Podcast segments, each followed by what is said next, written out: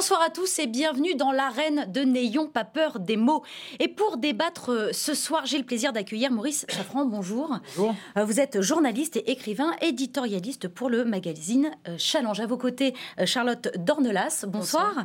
Vous êtes journaliste à Valeurs Actuelles. En face de vous, Jonathan Boucher-Peterson. Bonsoir.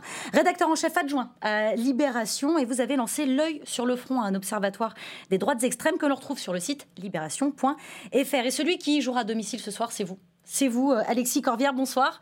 Vous êtes député La France Insoumise de Seine-Saint-Denis. Merci à tous les quatre d'avoir accepté euh, notre invitation. Merci à vous aussi devant votre écran, devant votre téléviseur et devant votre euh, smartphone. Vous participez au débat sur Twitter, at NPPM. Au sommaire de l'émission ce soir, les perquisitions, l'audition et la colère de Jean-Luc Mélenchon. Une affaire qui a surgi pile le même jour que le remaniement. Ce sera l'objet de notre second débat. Nous reviendrons également sur l'accueil des SDF dans les luxuriants salons de la mairie de Paris.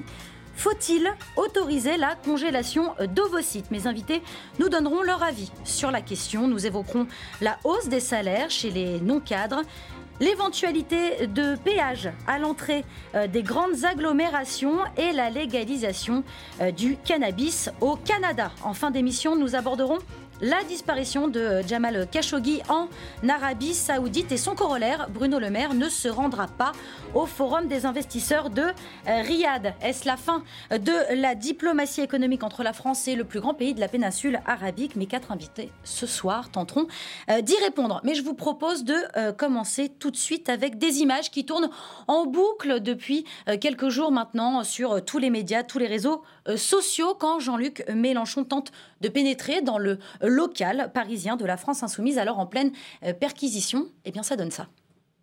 Allez, enfoncez-moi cette porte. On va voir si on va m'empêcher d'entrer dans mon local.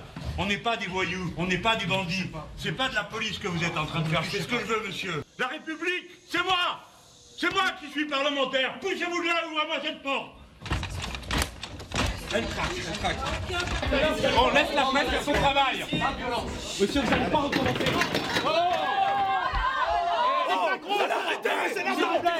Vous avez été faire ça avec ma je vous dis Alors vous touchez pas à personne Monsieur, je vous l'ai dit. Je vous l'ai dit qu'il était violent. Parce qu'il y a un, un policier qui nous empêche de... Allez, vas-y, essaye de pousser pour voir. Ne touchez pas, vous ne Touche pas, touche pas. Allez, touche-le, touche-le. Vous prenez pour qui Touche-le. Hein, vous n'êtes pas le procureur, vous. Un procureur avec un gilet pare-balles et un truc de police. Oui, oui. Celui que vous venez de Qui C'est vous que je pousse. Celui-là. Mais c'est un procureur, il fait pas la justice, là. Alexis Corbière, euh, qu'est-ce que ça vous fait de revoir ces images? Est-ce que, est que votre attitude, l'attitude de Jean-Luc Mélenchon, était la bonne, C'est était une- idoine? C'est une journée hors norme. D'accord? Euh, 15 perquisitions, 15 sites perquisitionnés au même moment. Un dispositif quasi antiterroriste. Un chef de parti, Jean-Luc Mélenchon, quel que soit ce qu'on pense de lui, qui à 7 h du matin voit débarquer la police. D'accord? Qui lui prend toutes ses données, etc. etc. Euh, progressivement, le téléphone sonne et on prend la dimension de ce qui est en train d'avoir lieu. Et nos locaux, etc. Donc euh, il y a quelque chose quand même qui pose un problème général. Jamais, jamais, je, ne dis pas parce qu'il est de bon ton dans certaines émissions, je ne dis pas qu'il n'y a jamais eu de perquisition dans ce pays, c'est déjà arrivé. Mais honnêtement, je vous demande, vous me corrigerez, je ne connais pas de, de dispositif où en même temps les domiciles privés, les locaux des partis politiques, etc., cette dimension, près d'une centaine de policiers. Et nous, on considère, parce que vous nous l'avez dit aussi la presse, parce que là, c'est un, euh, sous l'intervention du procureur. Il y a, il y a trois semaines, vous on va, rappeliez on va y revenir. Non, non, mais, c'est- on va revenir sur Donc, tous ces éléments. Mais ma première question, avons Monsieur voulu- Corbière, c'était est-ce que vous regrettez? Est-ce que d'abord, juste, juste un tout Non, mais petit ça, point là-dessus. Ça, c'est une position, un débat moral. Vous jugez. Ça, ça a eu lieu. Moi, vous Moi, savez- je juge pas. Je vous pose la Non, non, mais question. moi, je vous dis comment vous vous positionnez Moi, par rapport à Me ça. concernant, je pense qu'effectivement, quand un policier prend à la gorge quelqu'un, le fait tomber par terre, que je sens que ça peut dégénérer, j'interviens. Comment dire Avec une certaine énergie. Physiquement, Avec une certaine énergie, que les choses soient claires. Je vous voyez le fonctionnaire de police, je ne l'ai pas touché. Et je demande à son supérieur hiérarchique de calmer ce fonctionnaire de police. Et on le voit dans les images. Inutilement excité. Et je pense que c'était d'intérêt général par rapport à la manière dont ça aurait pu dégénérer. Et après, Jean-Luc Mélenchon veut pouvoir assister notamment à la perquisition et pouvoir être témoin de quelles sont les données qui sont prises. Je rappelle que tout ça s'est terminé par le fait qu'aucun procès verbal nous a été présenté. Nous ne savons pas ce qui a été saisi. Mais revenons à l'essentiel. De toute manière, je peux comprendre. Normalement, franchement, dans la vie, il vaut toujours mieux être calme que, que être énervé. Et, et puis voilà, Euh, c'est pas bien. Et puis en plus, moi, je respecte la police et je n'en veux pas ce fonctionnaire de police. Si je pouvais lui dire, je m'excuse. son travail. Oui, voilà, il fait son boulot. Maintenant, la question, c'est qu'on peut aussi comprendre que j'ai aussi l'habitude de manifestations, ça pousse, etc. Et que je veux pas que les gens commencent à se mettre des coups de poing d'un côté comme de l'autre. Euh, sur, le, sur le fond d'affaires, on va, on va y revenir, évidemment. parce que mais quand le sage montre la lune, l'imbécile regarde le doigt.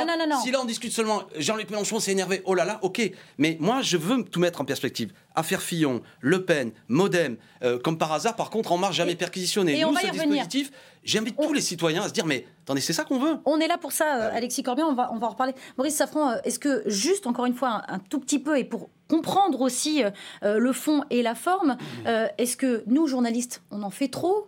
Ou est-ce que c'est Jean-Luc Mélenchon, la France insoumise, qui en fait trop? D'abord, il n'y a, pas de, a pas de honte à critiquer les journalistes, et Dieu sait s'il y a des, critiques à nous porter. Là, c'est plus, plus compliqué parce que quand, euh, quand tôt le matin, moi, citoyen, là, pas journaliste, j'ai appris en écoutant la radio cette perquisition, l'ampleur de la perquisition, je me suis dit, mais ils sont complètement dingues. Il n'y a, y a aucune raison. Et ça m'a fait penser un peu euh, alors c'est parfaitement légal, comme ça c'est parfaitement, sans doute parfaitement légal, ça m'a fait penser à l'examen euh, psychiatrique sur Marine Le Pen, où je me suis dit, quand j'ai appris cette, volonté d'examen psychiatrique, je me suis dit, c'est un cadeau pour Marine Le Pen, absolument formidable, très bien. mais il y a eu les images après.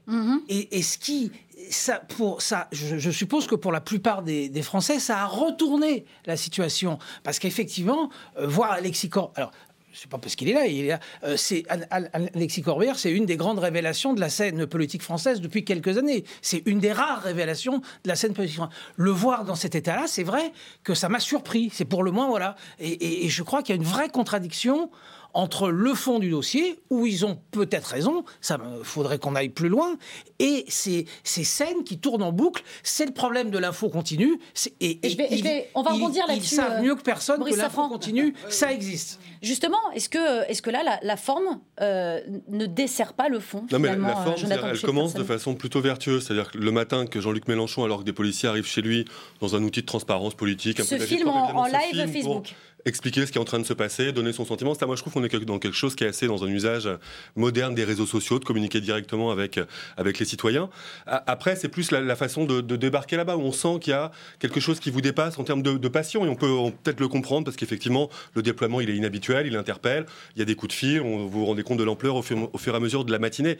Formellement, c'est difficile de défendre le, le côté je ne me contrôle plus, parce que formellement, c'est quand même ça ce qu'on a comme sentiment. Une colère, une colère qui déborde, donc méditerranéen, Mhm. passionnel. c'est des mots qu'on peut entendre et qui font aussi, qui construisent aussi l'attachement que certaines personnes ont pour la personnalité de Jean-Luc Mélenchon, pour votre personnalité. Donc on peut pas dissocier en disant euh, un droïde froid et euh, en même temps, pardon, je fais tomber le micro. je suis moi-même un peu passionné. c'est ça. pas d'énervement sur ce plateau. Non, voilà. Donc je pense qu'il y avait une façon. C'est plus. Après, c'est toujours facile de juger, mais il y avait une façon de poser ces questions légitimes sur dans quel cadre ça se fait, est-ce que c'est la bonne ampleur, quelles questions sont posées. Après, vous utilisez l'expression de euh, voilà, on regarde, on pointe la lune, on regarde le doigt. On peut refaire le même reproche c'est-à-dire, est-ce que le vrai sujet, c'est pas les sujets qui sont posés en termes d'usage des parlements, mmh. des assistants, en termes de financement de la campagne, en termes d'organisation du financement de la campagne? Peut-être qu'il s'agit juste de clarifier, et c'est l'enjeu de l'enquête. Donc c'est vrai que là, tout le monde en a peut-être fait trop. C'est-à-dire que le déploiement est excessif. La réaction, moi, je vous dessert, même si elle vous ressemble assez. Euh, Charlotte euh, Dornelas Moi, j'ai commencé euh, cette séquence, on va dire, Mélenchon, en pensant que ça allait le desservir. Et plus je l'écoute, moi, je suis sûre de ça. Parce qu'il y a quand même une phrase là qui a retenu mon attention, que je n'avais pas forcément notée, en tout cas pas avec cette force-là. C'est quand Jean-Luc Mélenchon arrive et qui dit on n'est pas des voyous. Mm-hmm. Et là, en fait, on comprend que la violence, elle, est, elle, a primé en fait la réaction de Jean-Luc Mélenchon et elle devient beaucoup plus naturelle, la, violence de Jean-Luc Mélenchon. L'ampleur de la perquisition est surréaliste. Et moi, la seule chose à la fin sur la forme un peu que je pourrais reprocher à Jean-Luc Mélenchon et que je ne vous reproche pas parce que vous venez, vous, de le faire, c'est, je me souviens au débat l'année dernière, euh, au moment de la présidentielle, où euh, la journaliste avait dit oui, il y a des affaires qui touchent certains d'entre vous. Et Jean-Luc Mélenchon avait répondu à votre pudeur de gazelle, moi pardon, mais les affaires, elles ne me touchent pas. C'est Monsieur Fillon et Madame Le Pen. Et Marine Le Pen avait répondu à ce moment-là, attention, ça pourrait venir. Et Jean-Luc Mélenchon s'était marré. Et c'est plus ça que je reproche à Jean-Luc Mélenchon, c'est aujourd'hui de dire, eh ben oui, euh, il y a une question sur la politisation de la justice qu'il dont il niait la possible existence il y a encore six mois. Donc moi, la violence déjà de la situation, je la comprends parfaitement, et elle peut légitimer la colère qui est, bah, en fait, vous êtes des hommes et c'est plutôt une bonne nouvelle, quoi. Et, euh, euh, et, le débat de fond, alors évidemment, sur le coup, la forme a un peu empêché le débat. Alors justement, justement, je, me permets de vous couper parce que on va, je vais juste simplement vous faire écouter Benjamin Griveaux, le porte-parole euh, du gouvernement, justement, qui critique l'attitude, la forme du leader de la France insoumise. Je trouve choquant qu'un député et que même parfois plusieurs députés, euh, qu'un député de la République qui a été candidat à l'élection présidentielle pousse physiquement un magistrat. Quelle image donne-t-il à la jeunesse de notre pays? Quel respect des institutions offrons-nous? Et lorsque nous sommes euh, élus de la République, lorsque nous sommes euh, membres du gouvernement, députés, parlementaires, élus, nous devons avoir un comportement exemplaire. Exemplaire vis-à-vis de l'autorité judiciaire, vis-à-vis d'une autorité judiciaire qui exerce son art de manière indépendante dans notre pays. Nous y sommes viscéralement attachés. Jean-Luc Mélenchon, il est républicain quand ça l'arrange. Et manifestement, hier, ça ne l'arrangeait pas. Alors, Alexis Corbière, il est républicain quand ça l'arrange Jean-Luc Mélenchon? Ah, Je veux dire, il s'honore pas à Brivout de faire ça. Très bien, ok. Que ces messieurs, quand même, voient aussi ce que voient les Français. Premièrement, quand il y a l'affaire Benalla, heureusement qu'il y avait la presse, heureusement qu'il y avait des réseaux sociaux et qu'on a laissé une nuit entière pour nettoyer un coffre-fort qui contenait des documents, que manifestement on a mis un moment à, trouver où était son épouse, mais dont je découvre d'ailleurs en lisant Valeur Actuelle de cette semaine que c'est pas, c'est sans doute une femme tout à fait respectable, enfin les salariés d'En Marche. Donc il y a là un système. Là, ils étaient beaucoup moins donneurs de leçons. Très bien. Jean-Luc Mélenchon et moi, franchement. Après, bien sûr qu'il y a ces images, on respecte la police. Quand même, je réaffirme qu'aucun coup n'a été porté. J'ai une vieille histoire militante. Hein. Je sais que ça arrive parfois dans les manifs qu'on se confronte à la police. Ça arrive parfois. Là, il s'est rien passé. Hmm. Tout le monde a été vous voyez. Jean-Luc d'ailleurs ne savait pas que le monsieur, à un moment donné, quand il veut rentrer, est le procureur. D'accord parce que la police s'est pas mal comportée non plus. Parce que pour le non, coup, non, mais très bien. Les images, non, mais, voilà. on, entend ceinturage, on entend prise au cou. Normalement, il y a une table qui glisse et deux personnes qui se retrouvent au sol. Ça concernant moi, ce sur quoi j'interviens. on n'est pas face à une charge policière non plus. Quoi. Non, non, mais tout à fait. tout à sa place, votre comportement comme la police. Concernant moi, ce sur quoi j'interviens, en poussant une bonne gueulante, comme on dit, c'est que quand même, je vois qu'un militant vient de tomber, une de nos jeunes militantes tombe aussi, s'est pris la table, et je connais, une fois de plus, je répète ce que je disais tout à l'heure, les logiques où d'un seul coup ça va partir. De toute façon, il y avait trop de monde dans cette pièce. Mais, euh, je, je, répète, moi vraiment, bon, ok, très bien, vous jugerez ce que vous pensez les uns et les autres de tout ça. Il faudrait pas qu'on en arrive de, ces images-là, en tout oui, cas. Oui, très bien. Moi, je répète. Hmm. En plus, franchement, je suis plutôt un type euh, bonhomme. Et je préfère vraiment discuter. Et en plus, sans faire de démago, les policiers font vraiment un travail difficile, notamment chez moi, dans 93. Et j'aimerais qu'ils entendent le message que qu'ils le prennent pas. Euh, je veux dire, je respecte. Personnellement, quoi. Et je pense pas d'ailleurs qu'ils prenaient plaisir à être dans des locaux politiques. Je pense que l'Oclif préférerait travailler sur les 60 à 80 milliards d'euros qui partent à événement fiscal que venir fouiller, savoir les mails que nous envoyons à nos militants. Bon, une fois que nous avons dit tout ça, moi, je répète, je reviens sur, sur ce que vous dites. Et vraiment, prenez-le sincèrement. Euh, parce que je l'ai dit devant l'Assemblée nationale, j'avoue que la perception que j'avais de l'affaire Fillon aujourd'hui est différente hmm. que, celle que j'avais pendant la campagne présidentielle. Non pas que la, presse doit travailler, la justice doit passer, mais 18 mois plus tard, aucune décision de justice n'a été rendue. Mhm. C'est pareil pour tous les Français. Pourquoi ça devrait aller plus vite quand c'est en politique Non, c'est pas une question. Sinon, ça déforme tout. J'entends l'argument. La justice va au même rythme. J'entends le prenez bah pas. mais... réfléchissons tous ensemble. Sinon, c'est complot, quoi. Non, mais peut-être. Mais tout de même, est-ce qu'on peut pas tranquillement réfléchir à ça les Français. Est-ce qu'on peut, par exemple, nous, c'est pas un juge d'instruction. C'est un procureur. C'est un procureur. Donc, un juge d'instruction, quand même, ça permet que les avocats aient, aient, la possibilité, quand même, de voir le dossier. On peut imaginer même une collégialité d'une instruction, notamment le président aujourd'hui de l'Assemblée nationale, et je ne souhaite aucun, aucun mal, mais il y a trois juges d'instruction. Parce que quand on touche à des partis politiques, c'est un peu sensible. Quand on touche à des journalistes, c'est sensible. Quand on touche à des avocats, c'est sensible. Alors on peut me dire, oui, vous voulez des gens au-dessus. Non, à l'inverse, je dis qu'une société démocratique. Quand on manipule de l'argent public, c'est sensible aussi. Tout alors, c'est tout à fait normal. Alors, bah, j'aimerais répondre à ça. il y a quand même les pièces, les pièces. Non, mais attendez. Parce que pas le royaume de la vertu. Vous avez parfaitement raison. Ne passons pas. C'est un. Maurice Safran. Maurice Safran. Il a raison. Mais les pièces sur les comptes de campagne Là, le débat, c'est une interprétation de pièces que nous avons fournies. Pourquoi débarquer chez nous Qu'est-ce qui manque comme pièce qu'on peut nous envoyer un courrier Moi, je pourrais comprendre qu'au bout du troisième courrier, ou voire même du premier courrier, on ne répond pas. La police, on va aller chercher. Mais là, nous, depuis le 8 juin 2018, nos avocats disent réexaminons tout. Alors pourquoi débarquer à 7h du matin chez Mélenchon Moi, je crois qu'il y, a plusieurs, il y a plusieurs éléments et plusieurs images qui sont importantes. Moi, d'abord, je me souviens de la rencontre à Marseille entre le président de la République et, Jean-Luc Mélenchon, où pour moi le président de la République a dit une chose très importante sur le plan démocratique, qui était de dire Jean-Luc Mélenchon, il l'a dit à Jean-Luc Mélenchon, c'est un adversaire, mais il appartient au camp républicain. Marine Le Pen est une adversaire, elle n'appartient pas au, camp républicain. Pour moi, c'est un, élément très important de la vie politique française. Et j'ai toujours, un peu de, de difficulté euh, quand je vous entends partager euh, les analyses euh, de la partie la plus dure de la droite sur les affaires, sur, sur Fillon, tout d'un coup. Ça, ça m'inquiète un peu. Mais, mais l'argument, là, le, le, le, problème. Je termine. Ce que je dis, c'est que 18 mois plus tard, aux conditions de justice oui. et indiscutablement financières. C'est toujours très long, ça la pose question. Ouais, mais ça pose question. Mais, mais, mais la question, mais la question Fillon n'avait pas. C'est le, premier responsable de la campagne, c'est François Fillon. C'est François Fillon mais là, avant le canard enchaîné et après tout le reste. Non, c'est absolument pas dégueulasse. Parce qu'il y a des choses extrêmement tangibles contre François Fillon. Mais laissez-moi finir.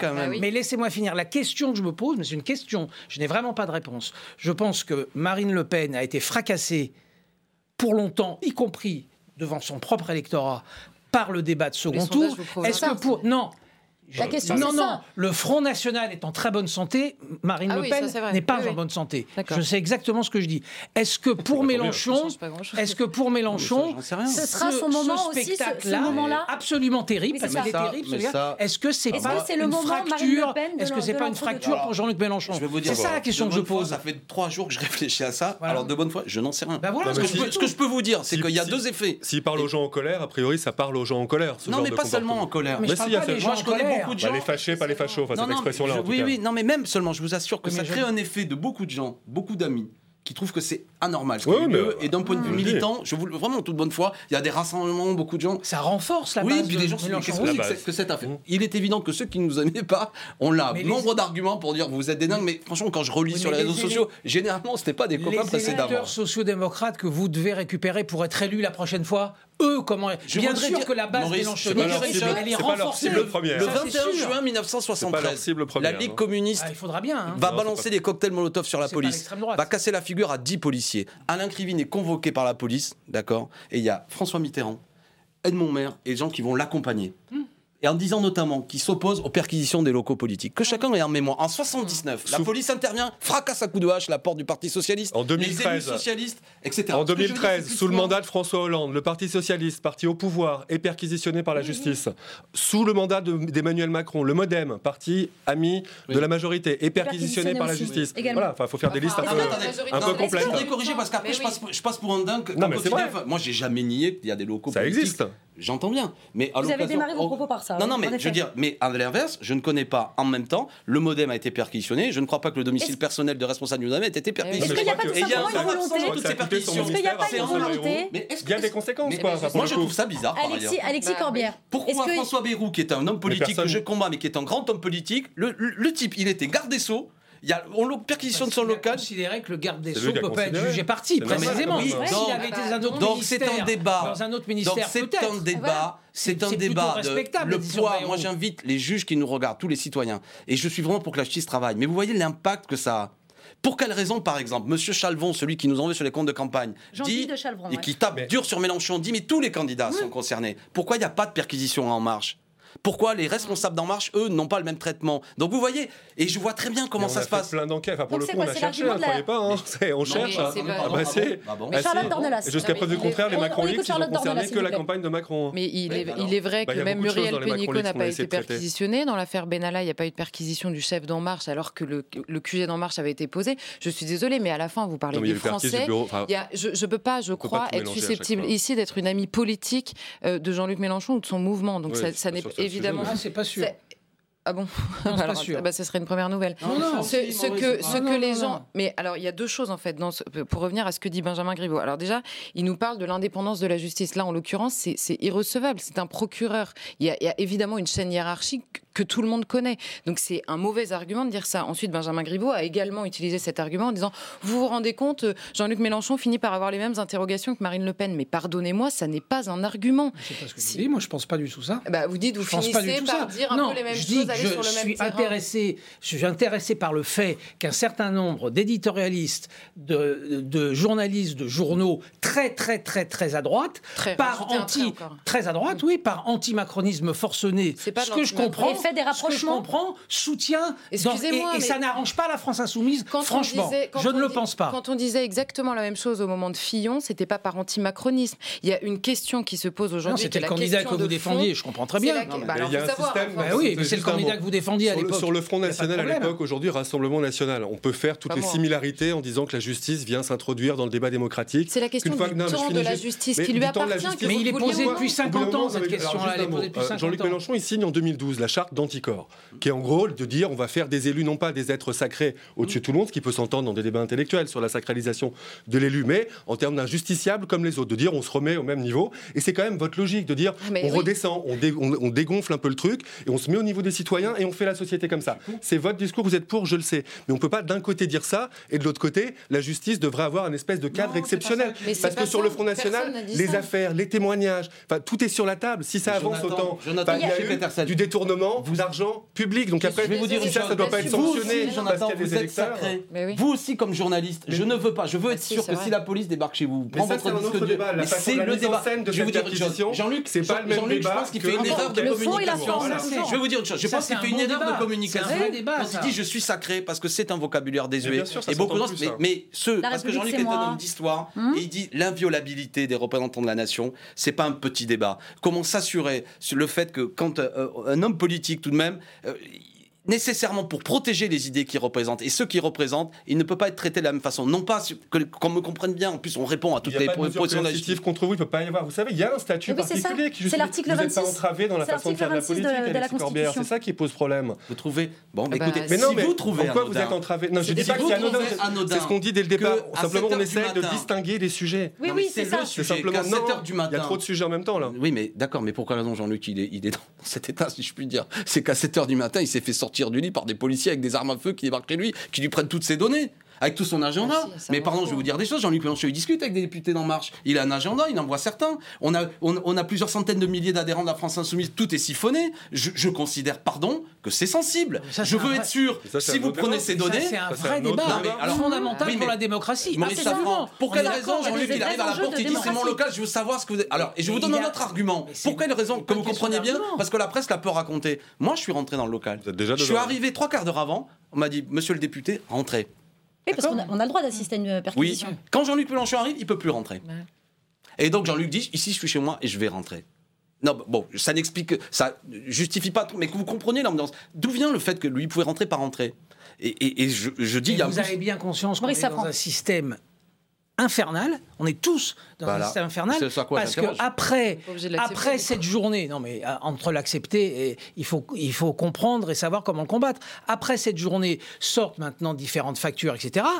Et une partie des, des, réseaux sociaux qui sont une lèpre. De ce point de vue-là, le mot est bien choisi. Une partie des réseaux sociaux sont en train d'expliquer que la colère de Jean-Luc Mélenchon s'explique par les factures qui sont en train de sortir. Sur les factures, infernal on peut comme système. Peut-être parce que, infernal. Parce que vu que c'est le sujet du jour, des factures que, tout le monde comprenne bien. Par exemple, on va parler de la société Mediascope, mais est-ce que vous savez, par, exemple, que euh, euh, les 20 clips, par exemple, que euh, elle a, elle a fabriqué, ça a coûté 108 000 euros. Mais la société, par exemple, d'Emmanuel Macron, de communication, qui s'appelait euh, Jésus Gabriel, oui, c'est ça. Hein, dont le directeur général est M. Taquet, d'ailleurs, qui est député, d'accord, qui a une certaine proximité politique, elle, un seul clip pour Macron, c'était facturé 152 297 euros.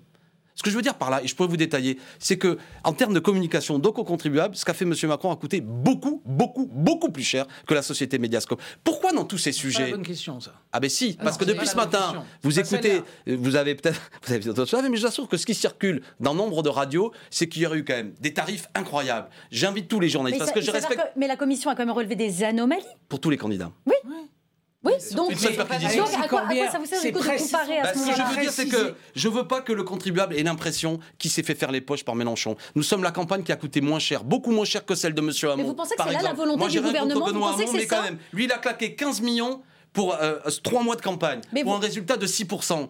Donc je veux dire, nous. Je veux dire, mais, mais vous pensez quoi? Mais vous pensez quoi derrière, derrière tout ça, derrière ces chiffres-là C'est quoi? C'est quoi la volonté du gouvernement? Il y a un duel non, entre là, même pas Emmanuel Macron et là, je vais m'adresser aux journalistes. Je vais m'adresser à la presse. Je serai toujours défenseur de la liberté de la presse, mais je leur dis attention depuis ce matin à ce que vous êtes en train de faire, notamment avec des bouts de choses, d'une charge pendant la répétition contre notamment la société Mediascope. Les gens ne comprennent plus rien. On a l'impression Mm. que ce qui est mis sur Mediascope, c'est l'effet de, de- des perquisitions d'hier. On, on met des chiffres. Bah, a- c'est une enquête qui avait été lancée un peu aucun avant par rapport, France Info. Aucun rapport avec la perquisition d'hier. Il y a deux, bah, bien sûr que oui. Si, il y a deux sujets. Non, oui, il y a deux enquêtes. Il y a deux enquêtes, exactement. Notamment ce qui est révélé par Radio France, et peut-être que vous aussi vous vous allez faire un sujet là-dessus, sont des chiffres qui sont sur la table depuis Oui, un an et demi. Vous connaissez mieux le système que n'importe qui. On est passé de la première journée où passe en boucle Voilà. les images, en boucle, 100 000 fois. On ne voit que ça toute la journée. Ça efface le remaniement, ça efface l'allocution du soir du président, où il y a quand même des choses à dire Mais sur le, fond. procureur, il n'a pas Ça- envoyé des caméras Mais je pour sais filmer bien. la Donc ça perquisition. efface. Ça devient Mais- un spoons. mais Pourquoi ça c'est- devient un C'est le spoons à ce système point-là médiatique. Je demande c'est de vous C'est un arrêter. choix aussi Oui, de je faire demande de vous arrêter. Mais Tu peux s'entendre. Il y a Je vous votre demande de vous arrêter. Ah, Oui, oui, on nous demande de vous arrêter.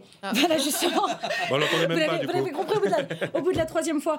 Euh, et justement, remaniement, on, on y vient, euh, parce que le même jour, en pleine perquisition côté France Insoumise, un remaniement euh, s'opérait euh, côté euh, gouvernement pour clore cette séquence un peu chaotique, pour tourner la page après une dizaine de jours d'attente, de questionnement, de pronostics. Le président de la République s'est exprimé depuis l'Élysée, juste avant que, ne commence le Conseil des ministres remaniés. On écoute Emmanuel Macron.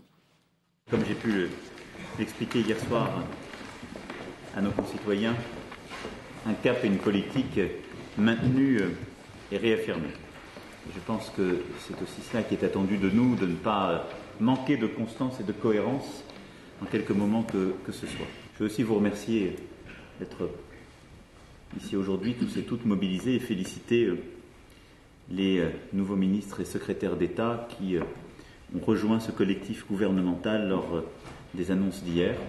Il y a une impatience, il y a des colères, il y a des blessures, il nous faut y répondre sans facilité, et ça n'est jamais ce qui a été retenu depuis 17 mois, c'est-à-dire en s'attaquant aux causes profondes et en essayant d'avoir une action euh, durable, cette transformation dont nous parlons euh, si souvent. Et évidemment, toutes les priorités portées par euh, le gouvernement depuis le début du quinquennat sont très clairement réaffirmées. Maurice, Maurice Safran, 8 entrants, 4 sortants. On est très très loin d'un grand, grand remaniement de fonds annoncé. Tout ça pour ça, j'ai envie de vous, vous demander? Oui, c'est pas le, le- c'est un, un- un gouvernement de, de, de pure construction macroniste. Avec Il tous les, il tous bétonne les son- équilibres, avec absolument tous les équilibres. On va pas faire la liste de tous les équilibres, avec tous les équilibres qui sont respectés euh, dans, ce, dans ce gouvernement. De toute façon, ce n'est pas le problème. En tout cas, de mon point de vue, ce n'est absolument pas le problème. Le- Quel est-il alors? le problème aujourd'hui, c'est le lien direct entre le président et les Français, qui pour l'instant est rompu. Donc de quelle façon Malgré son allocution le soir avec ses notes. oui, euh, je, je pense que ça. Mais de toute façon, Surtout- toute autre. Non, mais moi, je pense que tout- après, toute autre forme, etc., ça, ça ne, ça ne suffira pas pour l'instant. Il est, il est sur le temps long. Peut-être qu'il peut qu'il n'y arrivera pas, d'ailleurs.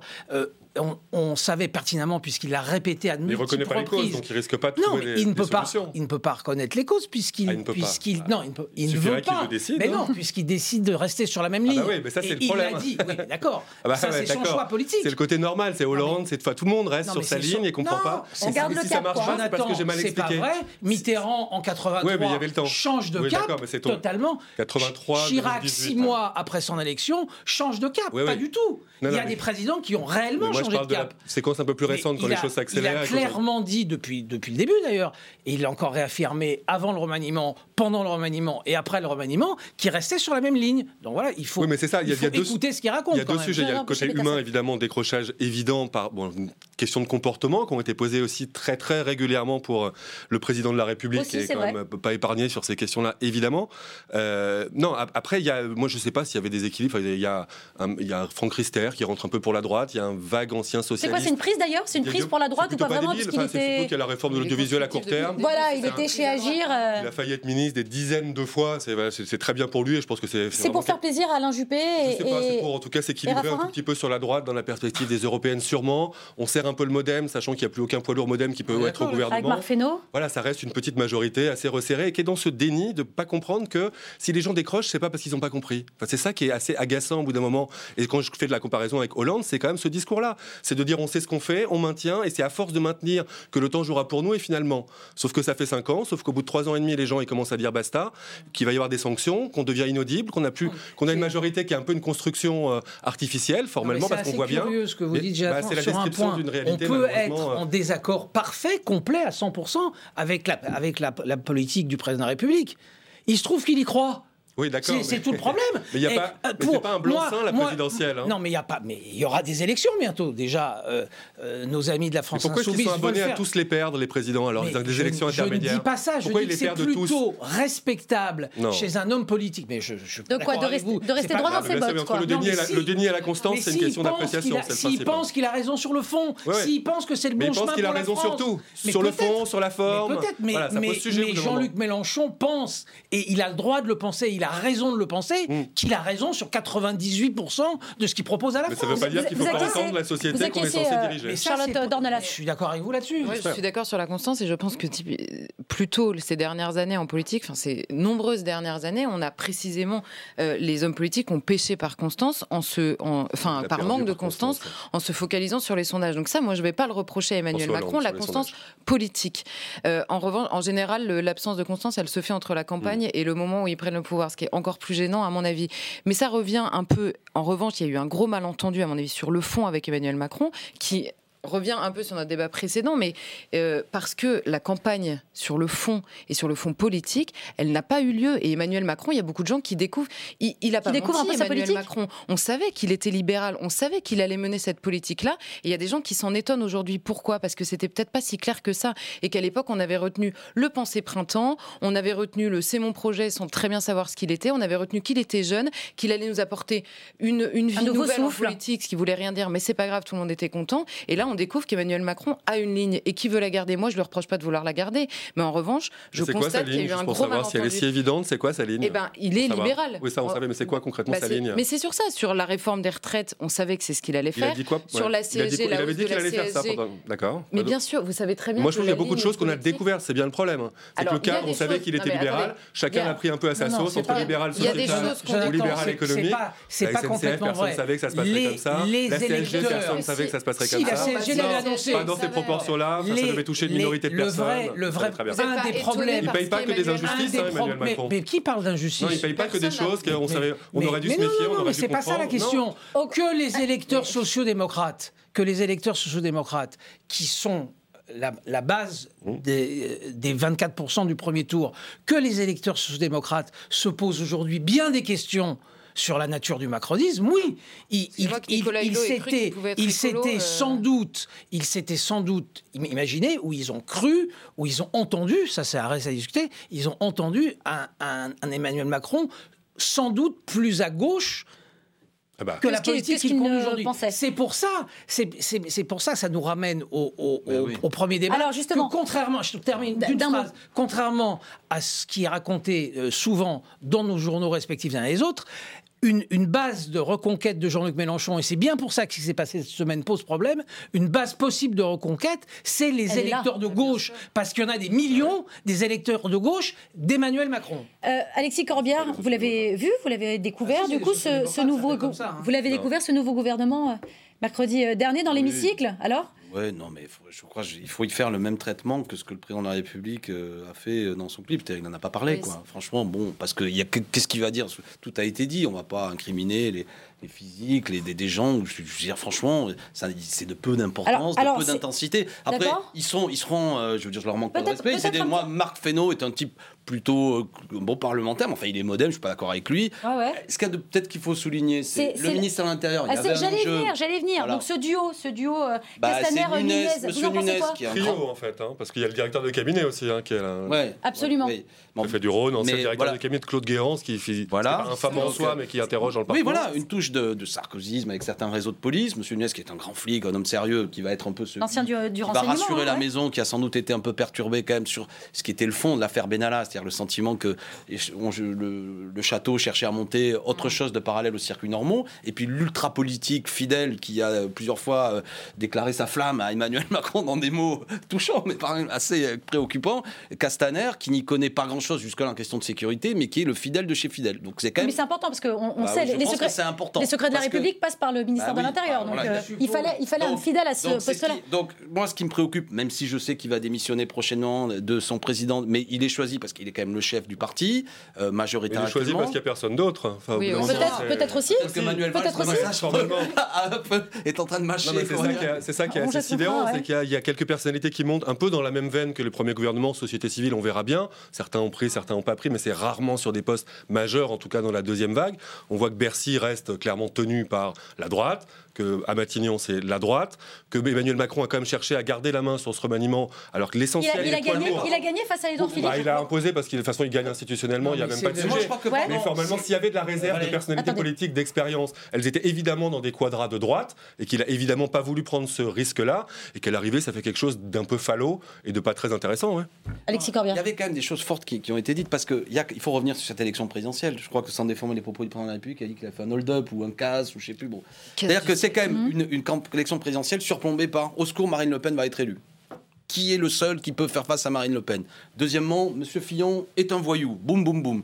Troisièmement, le- comment dirais-je, la crise au sein du Parti socialiste. Enfin, je reviens pas sur les détails, etc. Et là, à partir de là, Monsieur Macron, porté quand même par certaines forces structurantes euh, du débat médiatique et politique de ce pays, comme le sauveur, euh, etc. Et ce qui amène à ce que, moi, j'ai regardé les études après l'élection présidentielle, il est celui de tous les candidats qui avait le plus faible taux d'adhésion programme. par rapport pour- au programme par rapport à ceux qui ont voté pour lui. Les gens ont voté pour lui en se disant bon allez euh, il faut euh, faire barrage à Madame Oui, Le pas par conviction, mais. Voilà, euh, voilà. Bon, mais tout ça remonte aujourd'hui. Oui. C'est-à-dire que c'est un libéral.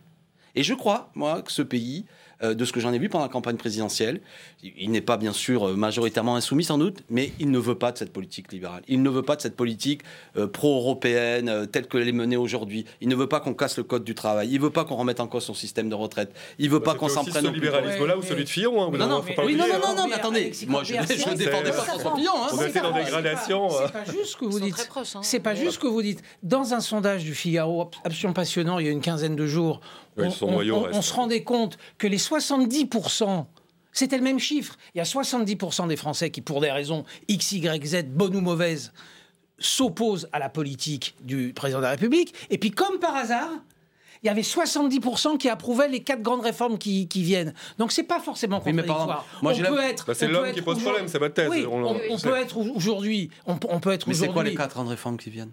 Euh, les, sur les sur les retraites, il y a 60 70 Mais comment ils il est savent pas ce que c'est, on sait très bien, formulé- c'est des- Attendez, alors là pour le coup, Maurice Safran, ça c'est l'autre angle mort. Non, les c'est sondages. Êtes-vous C'est d'accord pas- pour une réforme qui Mais sauve non, notre système de c'est retraite. Oui. Êtes-vous d'accord pour qu'aujourd'hui il y, ait plus Bah de justice dans les c'est systèmes de c'est retraite Oui. c'est pas c'est ça le déjà comme ça qu'ils C'est vendaient la loi Macron, d'ailleurs. Aujourd'hui, sur la question du, du, du- du libéralisme de la société française, il reste réellement posé. C'est une question qui reste posée. Effectivement. Je crois que c'est- les Français ont une passion contre l'injustice et, m'amuse, les inégalités. ce qui c'est bien. M'amuse, C'est pour ça que j'aime la France. Économie de marché, j'entends- oui, une partie de la droite aujourd'hui, j'entends une partie de la droite qui, sur l'économique et le social, défend les mêmes thèses que vous. Vous, je comprends parfaitement que vous les défendiez, qu'une partie de la droite Mais la soit droite, alignée. libérale. Mais L'histoire- de la droite française n'est pas forcément orléaniste et libérale. Absolument. Elle est étatiste. Et le personnage de De Gaulle, qui surplombe beaucoup de débats, nous montre quand même un personnage de droite qui, quand même, a été profondément pour l'État et la puissance Il n'y a publique. jamais eu de président libéral de On, droite, d'ailleurs. on avance, on avance un petit peu parce que je voudrais à présent, euh, euh, mes chers invités, je voudrais à présent vous transmettre un cri d'alarme, celui de la maire de Paris. Dans les colonnes euh, du JDD, Anne Hidalgo appelle à une mobilisation générale pour l'hébergement des sans-abri dans la capitale. Elle s'engage même à mettre deux salons de l'hôtel de ville à la disposition de 50 femmes sans domicile fixe. Deux salons qui pourront même accueillir une centaine de femmes en cas de très grand froid. Euh, Maurice Safran, derrière ces mesures euh, symboliques, est-ce qu'on va enfin fi- finir par régler ce problème constant? C'est un problème. Oui, c'est un problème constant. On a, on a envie de dire que oui, pourquoi pas, 50 femmes, euh, bon, c'est c'est mieux que rien, mais en même temps, le, le problème des, SDF à Paris mérite une, une autre politique, une autre prise en considération. Est-ce que c'est que la mairie? Certainement pas. C'est la mairie plus le Normalement, c'est la prérogative la compétence de l'État. Mais... compétence de l'État, compétence de la région, etc. Ça demanderait une vraie mobilisation euh, générale. Alors, on n'a pas envie de dire du mal de la, de la décision d'Anne Hidalgo. Parce que c'est une bonne à- à initiative. quel, à quel titre on, on pourrait en dire du, du mal? Et en même temps, on a envie de dire que c'est quand même un peu dérisoire. Donc c'est très compliqué. Hein. Jonathan Boucher-Peterson, Nicolas Sarkozy avait euh, lancé en 2010, en 2006, pardon, zéro SDF. Bon, c'était pas vraiment réussi. Est-ce que finalement personne Macron a dit la même chose il n'y a pas si longtemps que, ça bah oui. et, donc, et donc finalement personne n'y arrivera. Le problème était réglé. Parmi... non, bah, là ce qui, est, non, ce qui, est, intéressant sur le plan politique, c'est qu'il y a eu un discours assez dégueulasse, pour utiliser un mot un, peu cru, euh, à chaque fois qu'on ouvrait un centre pour les migrants, de dire euh, les autres avant les nôtres. cette espèce de thématique de dire on sert les migrants. Les, migrants, c'est un statut génial quand on arrive en France, et nos SDF français de souche, on s'en occupe pas. Il y avait cette espèce de, discours d'opposition, de, d'opposition entre les misères qui, était, euh, qui, est assez présent et qui reste présent. Donc à ce titre-là, ce qu'on peut dire d'Hidalgo, c'est qu'elle a pris des, actions fortes sur la question des migrants, en ouvrant des centres dans un certain nombre de lieux où, où c'était pas si facile que ça. Euh, et je trouve que là, il y a, de fait, il y a aussi un enjeu de, euh, j'allais dire, politiquement, on sent a l'équilibre aussi les, signaux. La mairie de Paris, sous Delanoë, en gros, ils avaient pris une, une salle pour, pour créer une crèche, qui était un enjeu aussi sociétal à Paris assez fort. Donc et ça n'a pas suffi à régler le problème des crèches. Mais que symboliquement la mairie je dire, montre l'exemple, ce qu'on dit à l'instant, ça circonscrit évidemment pas le problème. Une mairie reste une mairie, il y a des responsabilités étatiques sur, sur ces sujets-là. Mais ça lance, ça met le dossier bah sur la table en tout cas. Ça met le dossier sur la table et euh, si on regarde un peu dans le détail, c'est évidemment pas la seule chose qui est faite pour les, pour les SDF à Paris. Justement, je voulais vous montrer euh, ces chiffres, euh, plus particulièrement à Paris. Hein, c'est 3000 sans-abri, d'après le recensement de, la mairie. Voilà, 3035 exactement. donc 1500 places supplémentaires d'ici début 2019, créées par la ville de Paris, et 1500 qui devraient être créées euh, par l'État. C'est quoi? C'est complètement gadget, Alexis euh, Corbière? Et 700 000 demandeurs de logement. Euh, bon, dont certains qui sont dans du mal logement. Quand on regarde les chiffres de la Fondation Abbé Pierre, ça bien fait sûr. peur.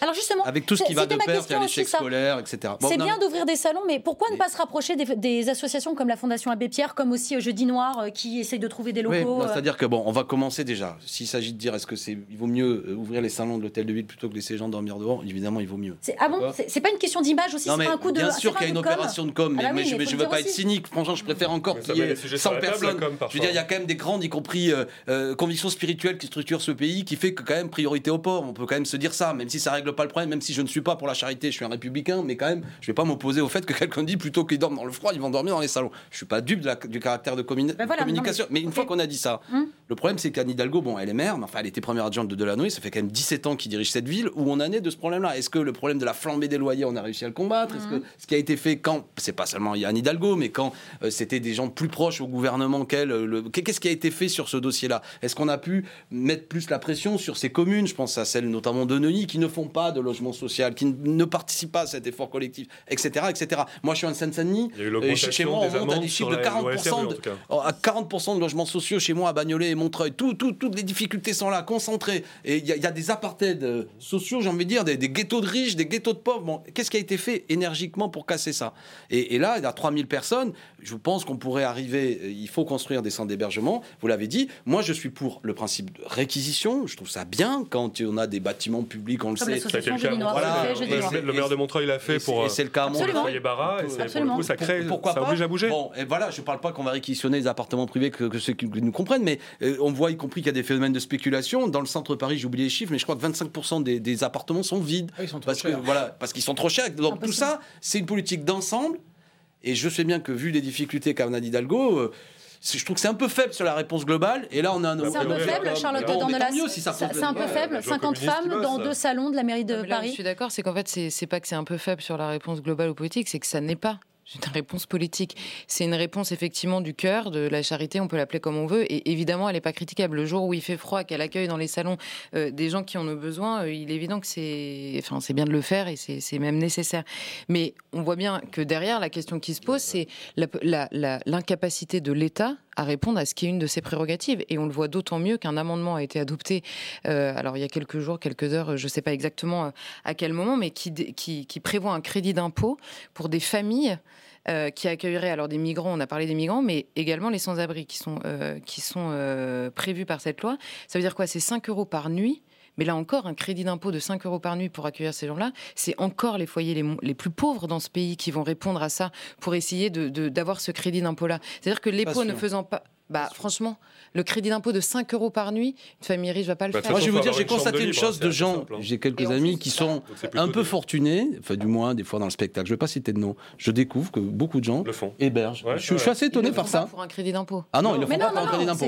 c'est- pas ça. enfin, je Donc veux dire, comment il y a la solidarité qui existe. Le problème, c'est que c'est Ah, Comment on fait pour la faire progresser, l'inciter, cette Est-ce solidarité qu'il peut y avoir une politique publique, par ailleurs, un peu avec des centres euh, qui sont fabriqués, qui sont vraiment de manière structurée? Est-ce qu'on peut avoir, par exemple, le fait que vraiment en termes, nous on propose 200 000 euh, nouveaux logements publics qui sont construits assez rapidement et de tentes sur un quinquennat sur un million. C'est aussi le problème du mal logement. Il y a beaucoup de gens qui sont SDF. J'ai pas les chiffres, mais qui sont, sont sur des petits boulots, etc. Mais qui Mmh. plus encore parce que à la fois c'est en région parisienne qu'il y a du boulot, mais c'est en région parisienne on peut quasiment pas se loger. Donc euh, tout ça a des effets. Les gens divorcent, vous savez. Bien souvent des SDF, c'est des gens qui euh, on divorce, le, type femmes, quitte hein. la maison, il dort dans sa voiture. On avait des exemples de fonctionnaires de la ville de Paris Bien qui sûr. dorment dans leur bagnole parce Bien que le gars il a laissé la. ailleurs. Bon, tout ça est une folie, est une folie. Donc c'est ça qu'il faut combattre. Allez, on va, on va avancer euh, un petit peu maintenant avec euh, cette lettre euh, directement adressée au président de la République et signée euh, Laurie, la chanteuse et, et comédienne, demande à Emmanuel Macron euh, le droit de conserver ses ovocytes. Elle écrit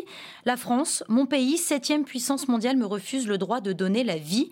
Elle déclare un peu plus loin Les consciences se réveillent timidement, mais les Françaises n'ont toujours pas le droit de disposer de leur corps.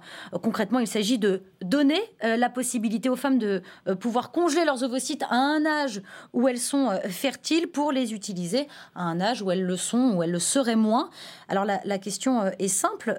Une femme a-t-elle le droit de choisir le moment où elle veut euh, tomber enceinte, veut avoir des enfants, Charlotte euh, Dornelas Mais la question de fond qu'elle pose, c'est l'artificialisation effectivement de la procréation, c'est le fait d'éloigner cette question-là de, la nature. Elle, elle- quand elle dit euh, mon pays me refuse le droit de donner la vie, non. C'est- pas juste d'écrire ça. Il, il- il pose encore la question, et là en l'occurrence il pose une interdiction sur la congélation d'ovocytes. Oui, la Euh, ce qui est- vitrification. ce qui est, oui. évidemment une, une forme de matérialisation. Alors, on peut poser la question, et d'ailleurs, le, le comité d'éthique et même le Conseil d'État s'était posé cette question-là, et c'est pour ça, euh, d'ailleurs, qu'elle réagit. Mais il y a toujours cette question Mais du le- droit Ah, individuel. qu'elle- Oui, C'est ce que j'allais dire, le- qui est favorable. Le, le- le CNE, le 25 Tout septembre dernier, a donné un avis plutôt favorable, Plutôt en disant qu'il ne fallait pas, l'inciter, mais en tout C'est pour ça cas, euh, qu'elle réagit. Mais mais il y, a- il y a toujours cette question de fond, moi, qui me gêne un petit peu. D'abord, la pipolisation des questions éthiques. euh, Pourquoi alors, Elle n'aura pas le droit de donner son avis parce que c'est C'est pas Laurie? qu'elle elle donne pas son avis. C'est pas le problème qu'elle pose son avis. C'est qu'elle dit à la fin de cette lettre, j'ai donc décidé de porter ce combat-là, etc. Et, et forcément, elle, quand non mais qu'elle porte le combat, c'est une chose. Ouais. Quand elle, quand elle le transforme en c'est mon droit individuel en face d'une réflexion éthique qui est nécessairement collective, on en arrive toujours à la même question sur les questions éthiques. C'est est-ce qu'il y a un droit individuel qui doit primer? Et en l'occurrence, évidemment, quand c'est Laurie ou quand c'est c'est la même question avec Marc-Olivier Fogiel, c'est quand c'est des personnalités. Non, non, mais c'est Ouais, la, la gestation pour parle de autrui, la hein, pour le coup. hein. là, Ouais, pas, non, du, oui. pas Oui, du oui. débat de fond. Mais la, la c'est-à-dire que forcément, ça, on va sur le terrain affectif. Et quand elle, elle dit, mais moi là aujourd'hui, j'ai pas de compagnon. Oui, mais elle témoigne comme n'importe quelle femme aurait pu témoigner. C'est ça Et que. Sauf qu'on sait très bien que c'est pas le même poids et que je, je, je constate que souvent ça fausse le débat qui doit être sur le terrain intellectuel. Quand elle nous dit euh, mon pays me refuse de donner la vie, moi je peux pas lui répondre en face d'elle. euh, attendez, euh, votre problématique avec le fait d'avoir des enfants à 25, c'est plus possible en fait. aussi. Enfin. À chaque fois qu'on parle de la question des carrières des femmes, il y a quand même l'idée qu'il y a une, dans les moments où la carrière se joue, c'est le moment où naturellement on se retrouve à faire des enfants. Donc, Justement, ouais. est-ce qu'on peut laisser Ça ne veut pas dire que ça va se généraliser, que maintenant les enfants, on les fera tous à 45 ans, parce que, mais formellement que On des femmes aient ce libre arbitre-là, formellement, alors qu'il y a une espèce d'inéquité, bon, naturelle peut-être, mais on n'est pas toujours Oui, absolument, on s'incline pas devant tout ce que fait la nature par principe. On, ça questionne, ça interroge. principe, Où est-ce hein. qu'on met la limite? Mais naturel veut pas dire indépassable, hein, simplement. Sinon, euh, Bah, ça, on on, avait arrête, remarqué, euh, oui. on arrête beaucoup de choses. En revanche, cette question-là, de dire que pour beaucoup de femmes, c'est c'est un problème dans la vie, en tout cas, ça devient un obstacle, c'est un, pro- c'est un problème pour une société. C'est-à-dire quand faire des enfants dans une structure moderne aujourd'hui, c'est un vrai problème. C'est compliqué. Que, bah, bien sûr, c'est compliqué. Hein Donc ça Il y a de la discrimination aussi dans les entreprises, il faut le dire. pas assez de donneurs aussi. Il y a un il problème. bah, visible- ouais, après, c'est c'est souvent ce qui est posé derrière sur l'enjeu de la marchandisation du, du sperme ou de- ces questions-là. Mais posons les questions une par une. Le comité d'éthique, ça fait longtemps qu'il Oui, réfléchit oui, oui. là-dessus. Moi, je trouve que c'est des propos qui sont souvent assez apaisants et apaisés.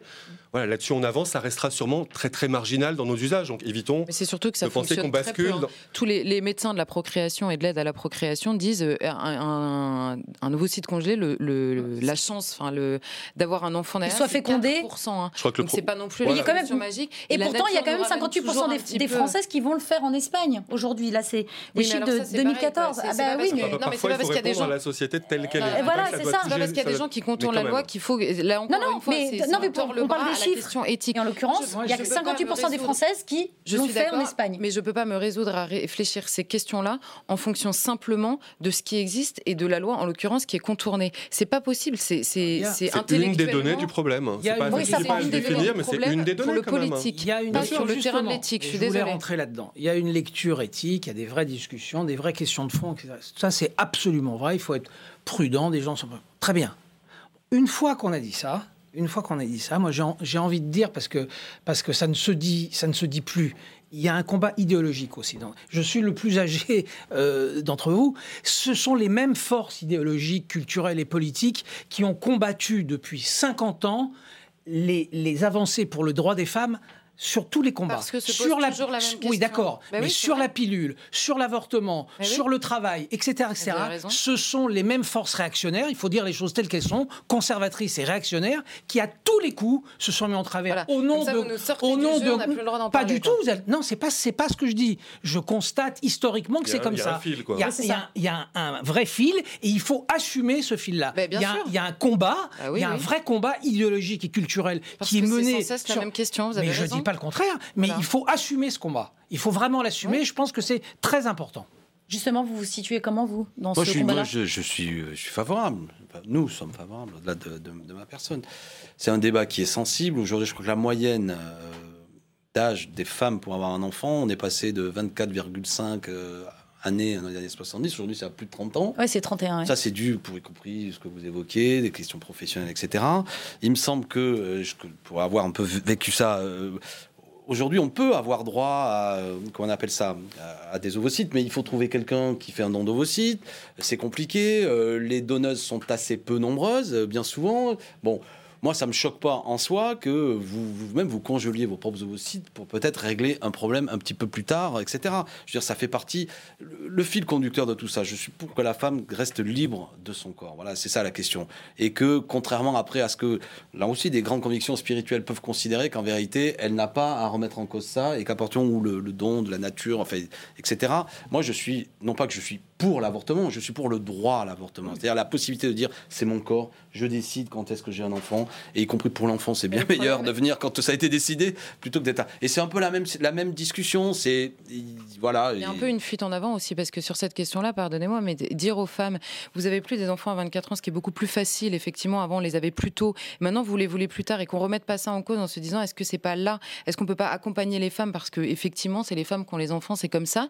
Et là, la question qui se pose, c'est qu'on leur dit, vous allez pouvoir congeler vos ovocytes comme ça, vous les aurez plus tard. Mais c'est pas vrai, ça sera beaucoup. C'est une solution. C'est une solution et moins, et moins compliqué que la fécondation in vitro en l'occurrence. C'est beaucoup plus difficile. On a déjà, il y a déjà en France un déficit de donneurs, donc il y a déjà des questions qui se posent dans les sécos où les gens nous disent à force on va devoir lever l'anonymat parce qu'en plus les enfants issus de PMA, il y en a beaucoup qui demandent la levée de l'anonymat et du coup on va devoir lever l'anonymat et tout ça conjugué, ça veut dire qu'à la fin on va manquer de donneurs, ça veut dire que va se poser la question de l'achat évidemment à la fin. Donc toutes ces questions-là, elles sont liées et en plus, c'est pour le faire féconder par. C'est des questions qui sont toutes posées en même temps. C'est pour le faire féconder par leur mari, par, par exemple, le, conjoint.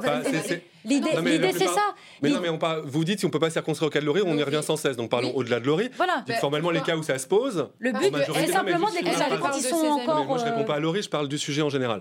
Donc en général, ce qui se peut se passer, parce qu'on dit, ça pose la question du don de sperme. Bah non, ça pose aussi la question dans des tas de familles. Quoi Non, non, non, si. Il y a plein de familles où pour le coup, c'est des couples où il y a une. Vous savez qu'il y a une inégalité. Alain Delon, il a eu des enfants très très tard, pas avec une femme de son âge. Vous avez remarqué Oui, voilà, c'est ça. Personne ne peut rien. Excusez-moi. Bah oui, c'est. Il y a des gens qui ont des pourri, on leur fait une grève de foie, on n'y peut rien. Non, mais vous voyez, il y a des trucs, quand la médecine peut permettre d'améliorer la vie des gens, quand on donne du libre arbitre et qu'on permet aux gens simplement d'avoir un peu la main sur leur vie, ça. il y a des questions éthiques qui sont légitimes qu'on pose, bah c'est pas grave. C'est tout en fait. Donc là, la question, si elle est légitime, vous pouvez aussi vous calmer et pas m'agresser juste sur cette question. Non, il n'y avait pas d'agression, euh, Dornelas. donc si- perdre directement, non, vous c'est tordre répondez- le non. sujet. C'est ça que je. Vous répondez, vous répondez à la question en m'expliquant qu'il y a des interrogations légitimes, mais en fait qu'on peut plus poser. Mais non, mais le comité. Bah, d'éthique qui est plus légitime que vous, très très largement, et que moi, au moins autant. Donne un avis favorable. Le comité d'éthique, le comité Ah, d'éthique aujourd'hui. Décrivez-le. Bah non, mais les, les personnalités du comité d'éthique, elles sont nommées par le politique, ils le reconnaissent Ah oui, eux-mêmes. bah oui, ah zut. Donc fort- mais si, Ah. non mais attendez. a Donc c'est pas crédible en fait, si- il faut le dire, hein, si c'est pas un parce organe qui j'ai pas crédible, ça si- remet en cause des équilibres dans la société. Non mais il n'y a pas de calmez-vous, je finis mes phrases, c'est si- simple. hein. S'il y a une- un enjeu idéologique pointé à juste titre, Hmm. il existe dans les deux cas, pardonnez-moi. Donc Voilà. Donc, quand donc, le euh, comité d'éthique est nommé par le politique, j'aimerais vous entendre le jour où le gouvernement. Mais non, mais le jour où le gouvernement n'est pas d'accord avec vous sur ces questions-là et nomme un, comité d'éthique parti... enfin, tout à fait différent, forcément, vous aurez le droit et la légitimité de remettre en cause ces décisions. D'accord, c'est intellectuellement Le comité passionnant. d'éthique ne clôt pas la discussion. On a le droit. Exactement. Très bien, mais moi, je, Mais pas un moi, je trouve que ça met une base je suis favorable au droit à l'avortement. J'entends que là encore, des grandes religions sont contre. Bon, c'est voilà, on ne va pas non plus passer on se moque Mais- volontiers. On se moque volontiers en politique. Et ce sera de le dernier mot entre les conservateurs et les, et les progressistes. Bah, sur cette affaire-là, elle est absolument flagrante. Alors, on hein. peut parfaitement défendre le point de vue conservateur, mais ne faisons pas semblant de croire que ça ne, que ça ne, C'est autre se, chose. ça ne se pose, ça se pose pas intellectuellement et idéologiquement. Ah oui. C'est très important de l'admettre. On vous a, on vous a entendu. Allez, je vous Non, propose, je je vous l'admets. propose d'avancer un petit peu avec un petit jeu, Euh, un petit jeu fake news ou pas. Certains euh, connaissent déjà, n'est-ce pas, On Jonathan peut Boucher arrêter d'utiliser ce terme de fake news. d'un fox? Vous voulez qu'on dise un fox? Oui, Un fox, très bien. Dans l'Assemblée Un fox, nationale. un fox, un fox. Bien sûr, c'est- ça a été validé par euh, l'Académie Ah française. Donc, absolument, absolument, c'est un fox. J'ai appris quelque chose. Information et intoxication. Ben voilà, on apprend plein de choses dans cette émission. Allez, vous allez me dire si ce que je vous annonce est vrai ou faux. Et pour commencer, eh bien, je vous emmène au Pérou, plus précisément dans le village de Tibillo, où le maire a été désigné par un pile ou face. Ouais. C'est vrai Ah bah non, mais vous, inventer vous- ça, vous le savez ou Non, pas ah non, je Ah sais non, pas, non. Mais le ce que je vous du dis. tirage au sort, par ailleurs, est un, pourrait être un système vertueux. Ça, peut Ça être pourrait. intéressant. Ça pourrait. Ça peut être intéressant parce que grand débat. je Ouais. connais. Non, non, mais je veux dire. Alors, on va peut- pas en faire un débat là on peut- maintenant, non, mais parce qu'on ça n'a pas le être temps. intéressant parce Mais on que vous je- réinvitera, euh, J'en ai Alexis discuté souvent, Ah non, bah mais alors. des statisticiens vous disent qu'à l'arrivée, si vous faites pas sur une personne, Bah, c'est mais personnes, voilà, Alors, ça je vais peut vous donner la réponse, parce que Maurice Safran s'impatiente. C'est vrai, Voilà. absolument, c'est vrai. Bravo, un point pour vous. Euh, les deux candidats finalistes pensais que c'était un jeu. donc, étaient euh, à égalité après le scrutin. Et euh, la Commission nationale des élections péruviennes a autorisé le commissaire de police du village à lancer une pièce pour désigner euh, le maire. Et la chance a souri à euh, Vilbert Estrada. Alors, deuxième info, euh, la ville de Gand. La ville de Gand, en, Belgique, récompense les hommes qui n'urinent pas euh, dans la rue, euh, mais qui se rendent dans les toilettes prévues à cet effet, par un cornet de frites. C'est vrai ou pas? C'est crédible en tout cas. C'est crédible? Peut-être, je Ça sais pas. pourrait? C'est faux? Bah, ils ont un problème de. euh, Je pense que c'est Je sais pas, non. non C'est tellement Paris caricatural aussi, que c'est apparemment, faux. un problème. Eh bien, c'est pourtant vrai. Ah, ouais. C'est vrai. Maurice Safran, l'opération a été lancée ce mercredi dans la C'est ville plus, plus belge que flamande. belge, Il faut se alors. laver les mains avant. hein. Ah bah vaut mieux, vaut mieux, oui, pour manger après, c'est mieux, oui. la Les sortie autorités des belges toilettes publiques, distribuent réellement euh, des frites aux personnes qui se rendent dans euh, les toilettes publiques, une campagne qui se prolongera jusqu'au 15 novembre. Anne Hidalgo, euh, si vous nous entendez, un, un jambon beurre pour les, les Parisiens qui, euh, qui serait propre, ça pourrait, euh, ça pourrait peut-être fonctionner. Euh, après le Pérou, euh, et la Belgique, je vous emmène à présent au Portugal, parce que figurez-vous que là-bas, pour prévenir les incendies de, de forêt, eh bien, on utilise des chèvres sapeurs. Est-ce que vous, euh, est-ce que vous me croyez? Qu'est-ce que vous en pensez? Ouais. Oui? Ce serait une bonne idée en tout cas. Si c'est pas le cas, il faut le faire. ramasser les C'est les oies du Capitole. On utilise Ah, c'est pour brouter, j'imagine, pour des. Exactement, Ah oui. vous avez raison, Jonathan Boucher-Peterson, un point. Qui est dans la terre. hein. Exactement, c'est un, un projet pilote lancé en mars dernier par le gouvernement C'est portugais. Il a, il a Ah, exactement, c'était triche. dans l'IB, c'était dans l'IB, il a faut, faut triché. bien regarder, c'est signé de l'AFP. Hein. C'est vrai, c'est vrai, c'est vrai. Euh, voilà, les chèvres se nourrissent de bruyères, de plantes sèches, de toute la végétation susceptible de s'embraser à la moindre étincelle. Donc on se souvient évidemment hein, des incendies qui ont fait plus euh, d'une centaine de morts en 2017. Voilà une solution naturelle et efficace. Allez, j'en ai euh, une toute dernière pour finir ce petit jeu. C'est officiel, le lobby de la chasse obtient la hausse des quotas de randonneurs à abattre. Quelle horreur. En tout cas, ça vous fait rire. Non, mais Bon, vous l'avez compris, c'est une farce. C'est une farce, bien entendu, du Gorafi. il y a encore eu un cycliste qui s'est fait abattre et une lettre ouverte de sa mère, euh, Absolument. président Macron, qui a beaucoup de, de ouais, j'allais y venir, euh, vous avez absolument raison. Sans remettre très en cause de, la chasse en général, voilà, en tout cas, il y a peut-être des signaler, en tout cas, encadrements il faut faire attention. Ah, vous avez parfaitement raison. Euh, voilà, c'est fini pour les fake news. Merci, merci d'avoir participé à ce petit jeu. Euh, fake news et autres informations insolites. Tout n'était pas fou, vous l'avez remarqué. C'est maintenant l'heure de la séquence Bonne nouvelle de l'émission. Regardez ce titre euh, du Figaro salaire de forte hausse euh, pour les non-cadres. On, va, on va voir voilà cette. cette une du Figaro. Et oui, la rémunération d'environ 20 millions de non-cadres en France a augmenté de 1,8% au premier semestre 2018. Une progression bah, inédite depuis 5 ans. Alexis Corbière, merci qui? Merci Emmanuel Macron.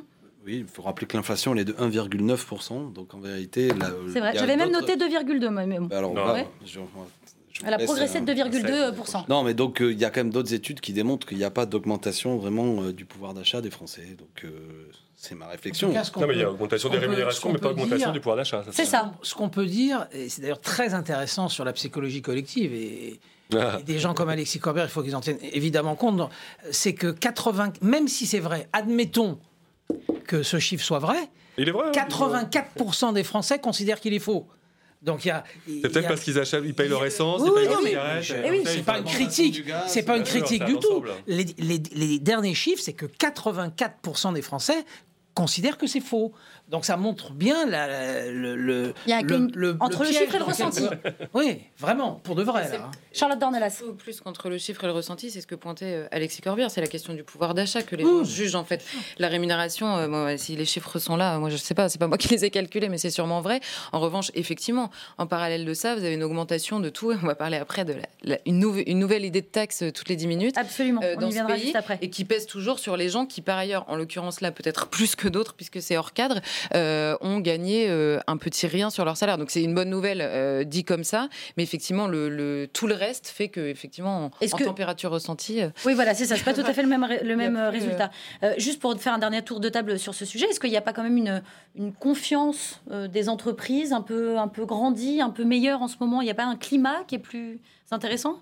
C'est des débats de- sans fin. Le climat, évidemment, qui serait dû à notre président Et Macron. Le moral des ménages. Voilà, et Oui, le c'est ça. moral. Et alors, je suis toujours non admiratif. mais, je, non, mais je sais pas, est-ce que ça, ça dénote pas un peu euh, quelque chose de, ce, de cet Moi, ce que j'observe, c'est qu'en vérité, on a des entreprises françaises qui font des bénéfices assez importants, en vérité. Il Les faut arrêter hein. la sinistrose. On est quand même même recordman euh, d'Europe euh, après des grosses sur, boîtes, ouais. sur les Bah grosses oui. boîtes. Oui, Et que le problème, c'est qu'après, beaucoup de, de, de- de ces bénéfices sont captés par, par des actionnaires, avec une part de plus en plus importante. Ça part en dividende, donc ça devrait nous interroger sur est-ce que euh, on accepte ça? Est-ce qu'il n'y a pas mieux à faire de réinjecter dans l'amélioration de l'outil de production pour qu'on ait y Mhm. compris des Ça, entreprises qui, d'un ouais. point de vue industriel, soient performantes? Et puis aussi dans le pouvoir d'achat, réellement, pour relancer la machine économique. Pourquoi moi je suis partisan de, de- de- de- du fait notamment de pointer sur euh, est-ce qu'il y a vraiment, du point de vue du pouvoir d'achat, réellement une augmentation? C'est à la fois parce que ça, fait, ça donne un peu de bonheur, mais économiquement c'est vertueux parce que le volant d'entraînement c'est l'économie, la consommation populaire. hein. c'est le fait qu'on va chez, plus facilement chez le coiffeur, plus facilement au bistrot, plus facilement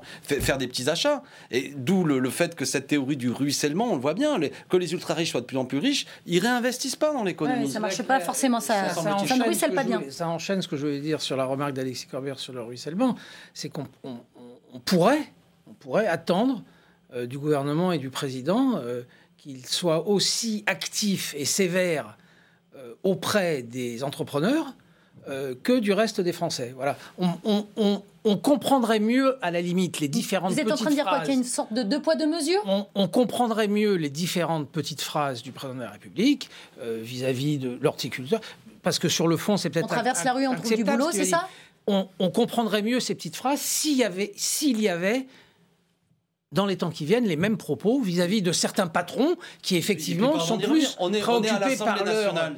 On est, on en plein débat sur le. Pardon, parce que j'aurais dû le dire avant, mais on est en plein débat sur le PLF, le projet de loi finance. Absolument. Bon, ben, on inscrit désormais, il dit même en avoir une autre, le, les principes du CICE, euh, et tout ça nous a coûté fort cher et n'a pas créé d'emploi de manière significative. Hmm. Donc il y a quand même parce des que les sur patrons n'ont pas répondu. Oui, ben, Oui. parce que le grand patronat, à l'époque c'était Monsieur Gattaz, depuis c'est Monsieur Hmm. Roux de Bézieux, c'est ça, il est peut-être plus avenant, mais enfin bon, franchement, ils nous ont rien Mais montré. il Ils ont demandé, il fallait créer un million d'emplois, etc. Et là, on a Monsieur le maire qui continue, on grave dans le marbre désormais. c'est- Et tout Mais- ça, c'est du gaspillage d'argent public, ça. Peut-être, peut-être, mais du coup, les résultats sont là. Est-ce que euh, Jonathan Boucher, mieux il y a non, mais en tout cas, il y a une hausse des salaires chez les euh, non-cadres. Jonathan rattrape même pas Boucher par rapport à Peterson, l'inflation. est-ce qu'on peut mettre ça quand même au crédit de l'actuel gouvernement? Pardon, j'ai pas entendu. Est-ce qu'on peut mettre ça au crédit? Est-ce qu'on peut leur donner euh, un point?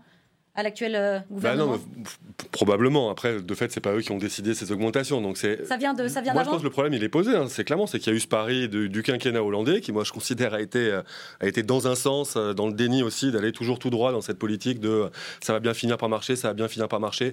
Ils vont quand même pas me la faire à l'envers pendant 5 ans. Bah si, ils Bah, font à l'envers. essayer de convaincre Les- le président de la République parce qu'il est père sur cette ligne-là. Ah ouais. Le moins qu'on puisse dire, De quoi Sur les entreprises non, de, de changer de politique. Non, mais c'est pas d'accord. Je dis pas ça. Je dis juste que simplement on est dans la même logique de dire, voilà, on, on- on baisse les charges. Il va encore y avoir en octobre clairement une baisse de charges. C'est tout le pari. On augmente la CSG d'un côté, euh, euh, grosse tension avec les retraités, enfin Bien tout sûr. le débat qui- qu'il a subi, avec de dire tout ça on le fait pour le pouvoir d'achat des actifs. Le pouvoir d'achat des actifs, des actifs. Donc là, il y a un petit signe. Politiquement, c'est très important parce que l'idée de dire, c'est qu'un retraité est prêt à accepter de faire des efforts si son fils voit sa situation. Voilà, si gagner un tout petit peu plus c'est de, peu de sous. pari-là quoi. qui est fait à court terme. Donc c'est clair que si on a des, effectivement des études qui montrent que c'est considéré comme du bullshit, ce genre de chiffres, et que dans, oui. dans la vie des gens, ça n'impacte pas, oui. malgré ce genre de petits soubresauts, ça restera une vraie difficulté politique. Hum, on est d'accord. Euh, je voulais vous poser une petite question à, à tous les quatre. Vous êtes venus comment euh, ici, là, dans ce studio? En métro, En métro? Par les transports en commun? Mais ça va plus vite. oui. Ouais En Aussi Uber. Ah, ouais, donc- ah, en Uber. En Uber. Oui, je Bon. dis la vérité. Très bien. C'est bien. Mais ça Ah, m'arrive parce que je- circuler en Parce voiture que vous, aur- bah voilà, vous auriez pu venir en voiture. Du coup, vous avez cassé mon Non, J'ai effet. laissé ma voiture au garage ce matin. Montreuil. Et si vous étiez venu, si vous étiez venu en, en voiture, vous auriez peut-être pu euh, payer, enfin peut-être que prochainement vous payerez une, une taxe pour circuler en voiture euh, dans la capitale, comme dans toutes les agglomérations de plus de euh, 100 000 habitants. En tout cas, c'est ce que révèle un avant-projet euh, de loi sur les nouvelles euh, mobilités. Euh, François de Rugy l'a confirmé. Il faudra sans doute payer euh, 2,50 euros par véhicule et par jour, 5 euros pour les villes de plus de 500 000 habitants et 10 euros pour les poids lourds afin de lutter contre la pollution et les nuisances environnementales. Charlotte Dornelas, est-ce que c'est une bonne idée? Bah non, non mais c'est bon, ça suffit la vache à lait quoi. C'est pas possible. C'est toujours sous des aspects de, très bonnes idées, très vertueuses, etc. Et à la fin, c'est quand même l'État qui prend de l'argent toujours au même. Et là, en l'occurrence, les gens qui ont une voiture, mais genre c'est- plus possible en fait. C'est 2 euros par-ci, 2 euros par-là, et puis l'essence qui augmente, et puis la voiture diesel où on vous a dit pendant des années il faut l'acheter, bah maintenant il faut la redonner. Et alors le problème c'est que l'État derrière lui il prend juste l'argent à la fin, quoi. Donc euh, moi, je veux bien que, que on ait. euh, Enfin, en fait, c'est pas possible. En plus de le justifier euh, sur le terrain, de c'est bien De pour la l'écologie planète, etc. On demande toujours des gens à des. Enfin, on demande toujours des efforts aux gens très individuellement et 2 euros par-ci et 2 euros par-là et lavez-vous les mains et éteignez le robinet. Et par contre, à l'échelle de l'État, et on l'a vu très récemment, il n'y a aucune cohérence dans cette politique-là. Donc c'est c'est juste pas possible, quoi. Jonathan Boucher-Pétas. Ah oui, bon, je suis tout à fait d'accord sur le fait qu'on demande beaucoup plus d'efforts aux gens individuellement qu'aux entreprises ou qu'à la collectivité, mais formellement, là, ce que, la proposition qui semble faire son chemin à la mairie de Paris, c'est pas autour du périph', hein, c'est autour du Grand Paris. Grand Paris, Ça pose absolument. quand même un tout petit peu Oui, pour différemment. pas, pour pas exclure c'est la banlieue, l'usage de cette taxe serve à faire le transport public gratuit dans toute cette zone du Grand Paris. Donc moi, si c'est ce genre Ah oui, d'équilibre-là, ça s'entend déjà plus, quoi. Donc le- voilà, si l'idée c'est de- d'apporter des, d'apporter alternatives aux gens à qui on dit laissez votre laissez votre voiture aux portes du Grand Paris avec des parkings, avec tout ça. Voilà. S'il y a cet équilibre-là, si c'est simplement le côté euh, euh, la taxe verte qui vient dégoûter tout le monde Mm. de- d'essayer de faire des efforts, ça n'ira pas. Moi, j'avais l'impression en lisant.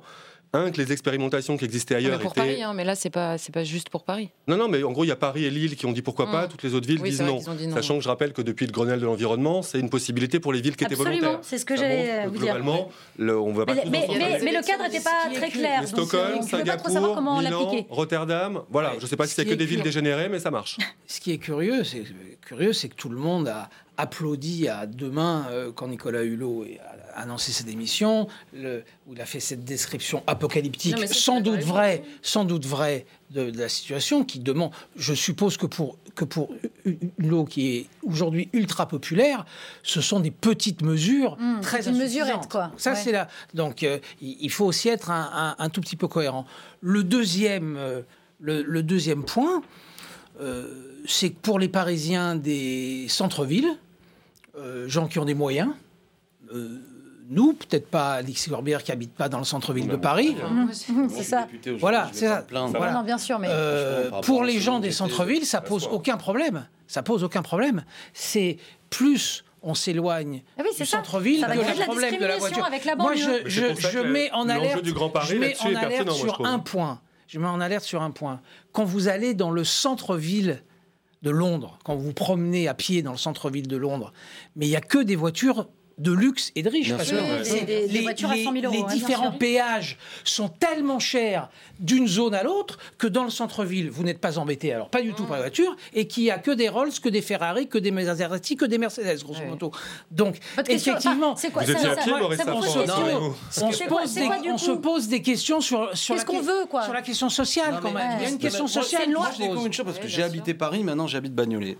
Franchement, quand on est à Paris, on a un réseau de métro. Mais oui, parce qu'on veut pas aller bosser, etc. Ça, bouge, ça va plus vite, c'est formidable. Franchement, quand vous habitez, je pense à Seine-Saint-Denis, hum. que vous devez aller à Bobigny, que vous devez aller, etc. C'est surtout l'interbanlieue qui a une ouais, ouais, c'est une folie. C'est une folie. Vous mettez une heure et demie pour aller euh, euh, pas loin. Euh, bon, donc, je veux dire, au bout d'un moment, si en plus, alors là encore, hein, moi j'avoue, ayant la tête ailleurs, je connais pas, hein, connais pas le détail, il faut voir, etc. Mais faut, faut faire attention quand même. Il y a beaucoup de gens. C'est pas une taxe écolo, mais une taxe antisociale. Ah, ce que je veux dire, c'est qu'il faut développer les transports publics, Il faut développer les transports en commun commun. Faut vraiment permettre qu'il y a des zones, notamment en région parisienne, qui sont totalement enclavées où tu peux pas faire autrement que prendre ta voiture. Il y a des boulots en raison des, en plus mais il y aura, du, caractère sectionné, précarisé où tu peux pas faire autrement que des transports en, euh, que, prendre ta voiture à l'heure actuelle. Qu'il des bon et... ça financerait d'ailleurs les transports en commun. C'est ah, aussi l'idée, la hein, gratuité. Euh, euh, Hidalgo, elle était contre à la base justement sur cet argument de dire c'est typiquement le genre de barrière anti-banlieue. Voilà. Elle était contre les Jeux Olympiques aussi. Mais moi je vais être caricatural. Si c'est formellement si c'est Grand Paris, moi je trouve ça fait. Mais non, le Grand Paris, c'est pas la grande, non, pas la bonne bourgeoisie. Non, non, on verra. Grand Paris, ça va quasiment jusqu'au Havre maintenant. Alors attendez.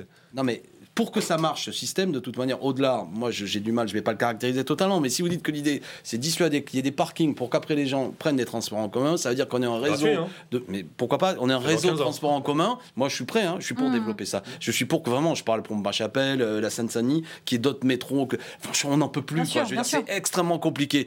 Alors ça, euh, donc si, c'est pour parler de ça, moi je suis candidat et, on y va. 20 ans. Hein. Ah bah oui, et des investissements colossaux. Si au bout du bout, la conséquence de tout ça, c'est désormais désormais, euh, on rentre moins avec les voitures dans les agglomérations. Mais si on je veux bien, mais. Bagnolet, il y, a un métro carré. Montreuil, derrière, il y a un métro carré. Oui. On sait aussi que ça bouge avec le Grand Paris et que la perspective des JO a fait un peu bouger. Il y a du retard, c'est 2020, 2022, mais ces connexions qui vont un peu plus loin, moi je dis, j'habite à Montreuil.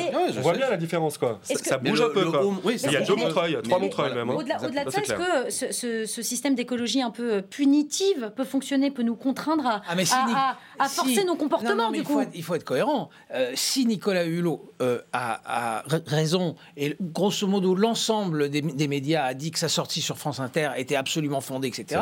Alors oui, l'écologie punitive, entre guillemets, a euh, sa place. Pas quand il faut que les gens qui non, en bas de la chaîne qui font un effort. Je suis d'accord mais là-dessus. punir qui Mais il faut être voilà. punir qui Mais il faut être Les un grands- peu cohérent. groupes Moi, je pense faut, il faut surtout pas assumer ce mot, moi, je pense. Surtout pas. Oui, je suis d'accord. Que, Je quand on dit la puissance de l'État, sur n'importe quel autre fiscal, c'est pas punitif, c'est simplement le volontarisme public. Ah oui. Bah, ça passe par des ah bah, outils. je suis bah, d'accord. Donc l'expression est pas bonne. Moi, je préfère, payer moi, je préfère payer ce genre de péage ah, qui va servir à faire des transports. Non, mais bah d'accord. Bah oui. Mais non, mais Qu'est-ce que vous en savez? Qu'est-ce que vous en savez Normalement, de- ce sont mes charges, on sait pas. je dis que formellement, je préfère ça que les payer à Eiffage, que les payer à Vinci, que tel que ça a été vendu sous Raffarin. Moi, je préfère largement financer du transport public, même si ça prend 10 ans, avec des engagements, que la privatisation des péages et on paye comme des vaches à lait. On a eu un débat l'année dernière sur le statut des cheminots comme c'est le débat central. Le débat central, c'est plutôt comment on fait en sorte que tous ces camions désormais qui sont venus sur les routes, qui est du ferroutage vraiment, on a libéralisé tout ça. Là, c'est vraiment ça pollue. Vous voyez ce que je veux dire? C'est est-ce qu'on a ce on débat? pas au bon non, problème? le, le... Pardon, bah, c'est le moins qu'on puisse le dire. Changement, ouais. Jonathan, probablement c'est que ce qui passait avant pour de, l'écologie punitive, sans doute passe aujourd'hui dans une grande partie de la population comme de l'écologie nécessaire et ah bah, salutaire. C'est ça le changement sans doute. Tous les maires se sont prononcés Alors, contre, c'est aussi peut-être parce qu'il y a des municipales. Donc à mon avis, sûr, les, la population, ils n'en peuvent plus sur toute la nouvelle taxe tous les matins. Mais c'est pas contradictoire, on est d'accord là-dessus. C'est la réforme, eh ben. oui, la chienlit, non. pas de pas de chienlit. Euh, mais euh, maintenant, je voulais vous emmener euh, faire un petit détour par le Canada, euh, qui vient d'autoriser euh, l'usage de cannabis pour les adultes, des files d'attente interminables devant les magasins spécialisés, exactement, Jonathan Boucher-Peterson. Un marché évalué à 6 milliards de dollars canadiens par an, ce qui fait à peu près euh, 4 milliards d'euros environ, un business qui fait déjà rêver le responsable marketing d'une boutique qui vend du cannabis à Toronto. On l'écoute. Je pense que le Canada va devenir le chef de file mondial dans le domaine du cannabis. C'est excitant. C'est quelque chose dont nous devrions être fiers et l'occasion de montrer comment ce modèle peut fonctionner au niveau fédéral est une grande responsabilité que nous sommes plus qu'heureux d'assumer. Alexis Corbière, est-ce qu'il faut le faire ici, chez nous, en France? Euh, moi, je suis favorable à la dépénalisation du, cannabis. Mais Alors, la dépénalisation et pas la légalisation si, mais Je suis même pour maintenant avancer vers la légalisation. Ah oui, non, mais d'accord. Mais, non, mais, mais, ceci dit, revenons à l'essentiel. Le cannabis, quand même, ça a des effets sur, sur la santé. Hein, je non, mais euh, c'est important. Notamment chez les plus jeunes, ça a des effets durant la croissance, euh, de la formation du cerveau, jusqu'à l'âge à peu près de 25 ans. Quand même des effets. Non, mais je veux dire, regardons ça, que c'est pas un produit. Maintenant, vous avez dit le mot comme l'alcool, comme le sucre, comme beaucoup de choses. Donc je suis pour qu'il y ait des politiques quand même de santé publique. Je n'invite pas les gens à fumer du cannabis. Ça m'est arrivé dans ma vie. Je ne suis mhm. pas consommateur, franchement. Mais je ne crois pas aujourd'hui. Moi, ce que je vois après, c'est tout un circuit parallèle de business, etc. Qui, franchement, qu'il faut sortir, à mon avis, euh, de la clandestinité. Donc, comment dirais-je? Moi, je suis pour qu'on ait ce débat. Je, trouverais bien qu'on ait un débat à l'Assemblée nationale sur comment on met ça en place, y compris ça pourrait rapporter de l'argent à l'État. Euh, on pourrait avoir des, des, des, boutiques avec des gens qui arrêtent d'être dans le business et qui sont des, petits commerçants. Des filières je suis mais je ne veux pas être un démagogue non plus. Et là, je vais utiliser un argument que j'utilise jamais comme père de eh ben, famille. Ah, mais très bien. Comme père de famille. Spécial, que euh, j'apprécie moyennement, et j'aurais pu dire comme enseignant, qu'aujourd'hui, on est toute une jeunesse, en France beaucoup, mmh qui fume euh, du cannabis et qui est un peu euh, voilà qui est un peu en danger quand même. donc euh, je suis pour quand même qu'on ait des politiques publiques pour rappeler que c'est pas bien. Donc voilà, je suis mais comme je suis un gars du sud, j'ai vu aussi des villages entiers qui s'envoient du pastis dans des doses bah, pas très raisonnables. Charlotte, Charlotte Dornelas, on, a une des politiques les plus répressives sur le cannabis en Europe et pourtant et pourtant beaucoup beaucoup de jeunes qui fument. on est le plus gros consommateur. Et voilà, c'est ça. Comment vous voyez les choses essentiellement répressif, mais c'est important la distinction que vous avez faite, parce qu'à partir du moment où on le dépénalise, voire où on le légalise, le terrain moral, qui est évidemment celui qui peut arrêter, il, est flou en fait à la fin. Et les enfants, et on voit notamment moi ce qui m'a ce qui m'a beaucoup euh, frappé, notamment en regardant un peu, parce que je vous avoue que c'est pas le sujet sur lequel j'ai le plus travaillé dans ma vie. Du coup, je l'ai fait là. Et il y a beaucoup de psychologues qui disent c'est un seul joint peut même déclencher la question de la schizophrénie. Ils sont en train de voir euh, le, lien entre la consommation de cannabis et la schizophrénie qui commence à inquiéter euh, énormément de psychologues. Alors moi, je ne suis pas psychologue et j'ai pas euh, fait les études scientifiques qui le montrent, mais ça pose quand même des questions qui sont très lourdes. Et après se pose la question effectivement du commerce parallèle. Et là, il y a beaucoup de policiers qui disent, de toute façon, on a tellement de consommation aujourd'hui que là, la légalisation du cannabis, c'est-à-dire l'État qui reprend ses droits effectivement sur, ce, sur cette économie-là, c'est, ça va être très, très, très compliqué à gérer. Alors, on va avancer justement euh, par étapes et, je reviens sur, euh, sur euh, ce que vous disiez au niveau de la schizophrénie des, et, des, des psychologues qui ont travaillé sur, sur ces sujets. Le professeur Dotzenberg, qui est un professeur en addictologie, pneumonie, pneumonie, pneumologie pardon, à l'hôpital de la Salpêtrière à Paris, dit que la solution la plus efficace serait d'autoriser la vente de cette drogue douce pour mieux l'encadrer et surtout limiter les risques d'une mauvaise consommation. Est-ce que vous pouvez l'entendre? ah, Évidemment qu'il faut l'entendre, mais c'est que formellement, on est d'où on part? Parce que formellement, il y a des débats qu'on peut avoir dans l'absolu, mais formellement, on part d'une situation concrète. On l'a rappelé, premier pays en, termes de consommation, un des pays les plus répressifs. Ça, normalement, ça scelle l'échec d'une politique publique qui nécessite de se poser les questions. Le plus répressif, c'est très, très clairement, vraiment, bah, avec, avec, des, bah, avec en tout cas des, certains tribunaux qui sont encombrés par des procédures liées à la simple détention. Fumer un joint peut vous coûter un an de prison et 3750 euros d'amende. Ça coûte 311 millions d'euros, le coût de police judiciaire, etc. Je finis juste. Donc, en termes de sécurité, il y a des appels réguliers à Marseille de praticiens, que ce soit des, élus locaux, que ce soit des, médecins, que ce soit des, euh, des, responsables associatifs. En termes de santé publique, encadrement de la matière en tant que telle. Mhm. C'est-à-dire qu'est-ce qui est sur le marché? Sur l'alcool, ça se pose évidemment. Il y a un certain nombre de, de, de cadres, de contextes. De, personne défend l'alcool comme un produit positif par nature. Terroir, culture, enfin après, il y a différents débats qui viennent se greffer, mais formellement, des enfants, des ados qui boivent des canettes de bière de 8-6 à proximité des collèges, il y en a énormément aussi. Ça, même. On, le voit, on le voit, le binge drinking dans les écoles de commerce on le voit bien. Donc cette idée du deux poids deux mesures, ça montre évidemment que la question elle est morale, elle est un peu hypocrite, elle est tout sauf pragmatique. Et ce qui est clair, c'est qu'elle est de façon patente pas efficace. Donc, évidemment, il faut juste oser porter ce sujet. Il, faut Castaner, avant qu'il soit ministre, quand il était socialiste, vous disiez que ce, débat était nécessaire et qu'il était le porter. Je pense qu'il en a un peu rabattu depuis quelques jours. Maurice Safran Malheureusement, j'ai envie de dire malheureusement, il faut légaliser. Absolument pas le choix. Parce que ça permettra notamment de combattre de façon beaucoup plus ouverte euh, il y a eu, euh, dans les 30 dernières années, euh, il y a eu un, vrai combat des, pouvoirs publics. D'ailleurs, ça a posé beaucoup de problèmes sur la question de l'alcool. Donc, et puis, et puis, ça va casser l'économie de la drogue, ce qui est quand même un élément. C'est pour briser aussi les trafics dans les banlieues, c'est ça que vous dites C'est un élément absolument fondamental. Dans des cités de Marseille, structurer les filières, tout simplement. Il y a des, cités, il y a des cités de Marseille, il y a des cités de Marseille où qui sont absolument tenus par les, par les gangs de trafic de drogue, où, il n'y a pas d'autres délinquances d'ailleurs, parce qu'ils tiennent vraiment le truc. Il faut casser ces, ces, ces mais filières. C'était Marseille. Et du coup, non, mais je suis de Marseille. Euh, il y a du business. Et quand je suis avec la commissaire, c'est des chiffres d'affaires. Mais tout ça. Et, d'ailleurs, et, les policiers n'interviennent que quand les, sûr. veulent se, tirent des coups de feu. C'est des Sinon, chiffres d'affaires colossaux. les policiers justement, discutent avec je- eux. je vais préciser, quelques chiffres. Selon l'Observatoire français des drogues et des toxicomanies, le seul business du cannabis représenterait entre 800 et 900 millions d'euros. Un milliard même des chiffres. Semi-grossiste de, cannabis gagne entre 250 000 et 550 000 euros par an, tandis qu'un vendeur perçoit 35 000, entre Et moi, 35 dans 000 une cité de 77 Bagnolet, 000 on me dit qu'il y a un chiffre d'affaires de incroyable. 60 000 euros par jour. Oui. Non, mais c'est. Alors, qu'est-ce qu'on fait? Ça Donc, du coup. Et l'État, si l'État reprend les choses en main, casse les que- prix. Oui, puis moi je vais vous dire un truc très concret. La police et même des magistrats m'ont expliqué. Quand des fois vous, dé- vous démantelez un réseau, après il y a toute une série de loyers qui ont du mal à être payés. Bah Ah, ça, et ça, pour le coup, là, ça donc, donc, au bout d'un moment, il faut réfléchir. C'est que c'est un sujet honnêtement sensible, Très com- compliqué. compliqué. De quelle manière Et ça pourra choquer beaucoup de gens. Comment on fait que des gens qui peut-être ont participé à des trafics arrivent à basculer Il y a dans plus une de gens, il y a plus de gens euh, qui en voilà. subissent les nuisances quotidiennement plutôt que, que Corbière. en reçoivent de l'argent. c'est- Bien sûr, il y a des petits gamins qui font la veille simplement. Le chouf, c'est de 60 12-13 ans, euros, 60 à 80 qui à la fin du mois gagnent autant, sinon plus, que le père de famille. Bah Donc oui, on est dans un, Je vous dans invite un à système Bagnolet, je l'avais montré pour la télé. Mais oui, Vous avez- très Dans les particulière. cités, hein. vous avez un mur à Bagnolet où les gamins avec une craie, ils marquent les plaques d'immatriculation des voitures de police et leur boulot, ils sont payés 60 à 80 euros par jour. Quand on discutait avec le, avec le proviseur ou les, les, les CPE des collèges à côté, évidemment, c'est des gamins qui sont assez peu fréquenteurs. Bon, voilà. Et Mais tout ces- mais à l'inverse. Mais du coup, tout ce qu'on décrit, c'est-à-dire qu'au nom de l'interdit moral, comme cette espèce de mantra auquel on s'accroche de président en président, et on, en fait, on finit par régresser parce qu'elle a. Et peut-être beaucoup Mais de sous à gagner aussi à, ré- à Justement. réinjecter dans l'éducation nationale. les, Pourquoi les pas policiers ils disent autre chose qui est intéressant Et ce sera aussi, le dernier mot. en haut de la chaîne les gars qui gagnent ces sommes colossales c'est aussi les gens qui aujourd'hui là où la police a du mal à aller ou en tout cas à intervenir ou à se faire écouter c'est eux qui gèrent la sécurité si demain on leur retire ce trafic là les policiers le disent tous il y a une Non, vraie, mais ils gèrent pas la vraie- sécurité, vraie ils tiennent la sécurité. cité. Ils tiennent- En tout cas, il faudra C'est les mêmes endroits où il y a des mecs qui Je même la plus. Non, mais ça, alors ça, je casse un mythe. Ils habitent même plus en cité. Non, mais Ils franchement, sont en Thaïlande.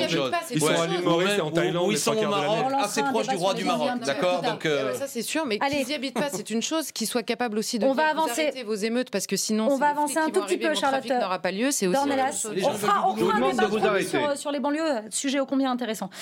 Euh, c'est non, c'est non. Il n'ira pas à Riyad. Le ministre euh, de l'économie s'est exprimé hier chez nos confrères de euh, Public Sénat. Il a décidé de boycotter le forum des investisseurs qui se tiendra en Arabie euh, Saoudite la semaine prochaine, faisant référence à la disparition et au probable assassinat du journaliste critique du pouvoir Jamal Khashoggi. Bruno Le Maire dénonce des faits très graves. On l'écoute. Non, je n'irai pas à Riyad la semaine prochaine. Le président de la République l'a dit très clairement, ces faits euh, sont graves et nous voulons savoir toute la vérité. Vous boycottez ce rendez-vous? Les conditions ne sont pas réunies aujourd'hui pour que je me rende à Riyad, à un forum des investisseurs. J'ai appelé euh, hier mon homologue saoudien pour l'avertir que je ne participerai pas à ce forum. Quelle a été sa réaction? L'essentiel- L'essentiel maintenant, c'est que euh, toute la vérité, toute la lumière soit faite sur cette affaire. Riyad et l'Arabie saoudite, ce sont euh, des partenaires euh, stratégiques pour euh, la France, à bien des titres, mais pour le moment, il y a des faits qui sont graves, toute la lumière doit être faite, et donc je ne me rendrai pas à Riyad la semaine prochaine.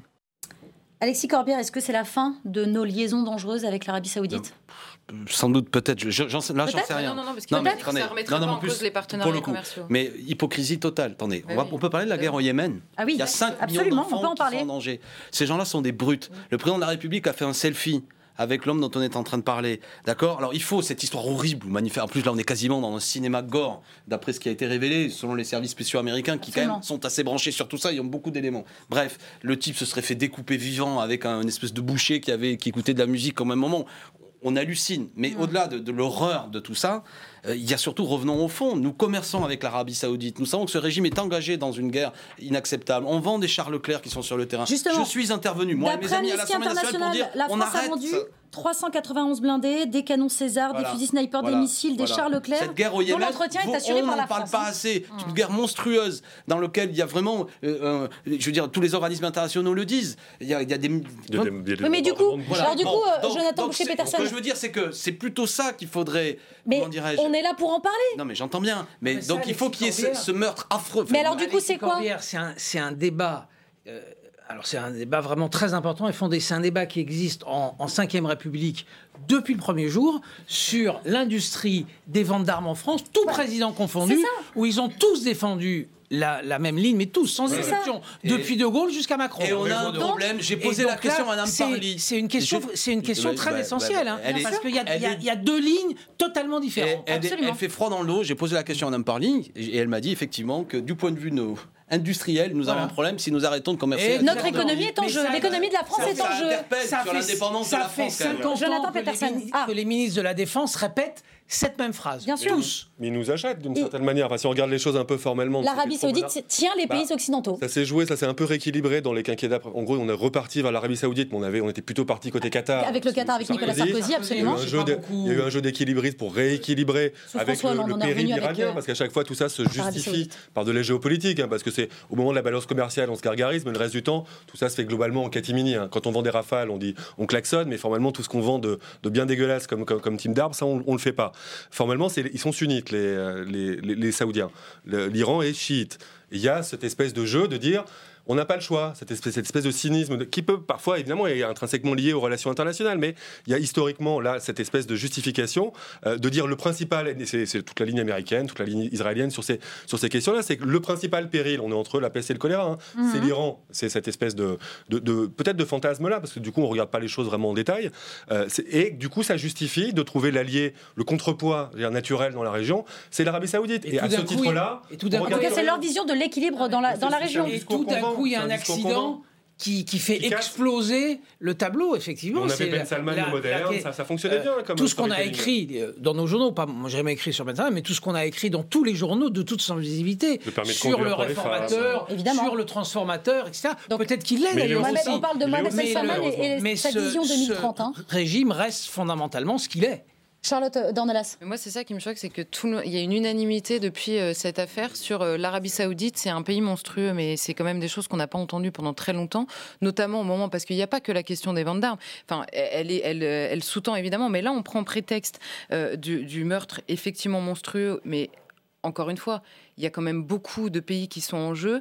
Euh, moi, que le haut fonctionnaire turc, euh, qu'il faille le croire sur parole, alors que les services secrets turcs, on le sait quand même, sont extrêmement doués, ont vu passer tout ce monde-là euh, à, l'aéroport la veille sans ne jamais rien dire, que Donald Trump lui-même, à la fin, enfin le, 2 octobre, le jour même, avant que ce journaliste disparaisse, dise de toute façon, on tient l'Arabie Saoudite dans nos mains. Si on lâche demain, le, le royaume s'effondre, etc. Toutes ces questions font que moi, je resterai extrêmement prudente sur la fin, ou en tout cas sur la responsabilité dans la mort de journalistes. En revanche, je note que la mort de ce journaliste fait dire à Bruno Le Maire les conditions ne sont pas réunies pour que j'aille à Riyad. Alors moi, je pose une question à Bruno Le Maire. Quand est-ce qu'elles ont été réunies pour qu'il aille à Riyad?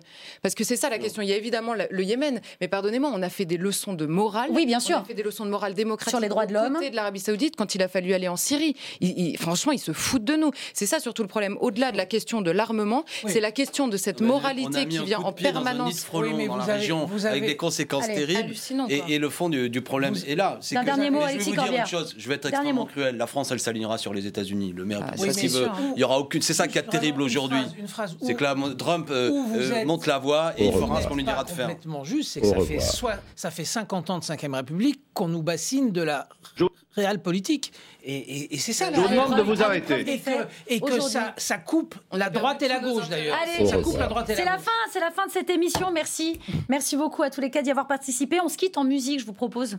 Euh, c'est quelques notes, non, c'est quelques notes du tout dernier album de notre Jojo national, Johnny Hallyday. On se quitte sur Mon pays, c'est l'amour. On aurait pu en, en discuter, mais, euh, mais tant pis, on fera ça une, une, prochaine fois. Merci encore à tous les cas, à tous les cas d'avoir participé à cette émission. Merci à vous de nous avoir euh, suivis. L'émission est déjà disponible en replay sur le site de la chaîne parlementaire. Et n'oubliez pas que l'important n'est pas de convaincre, mais de donner à réfléchir. Allez, à vendredi prochain. Salut.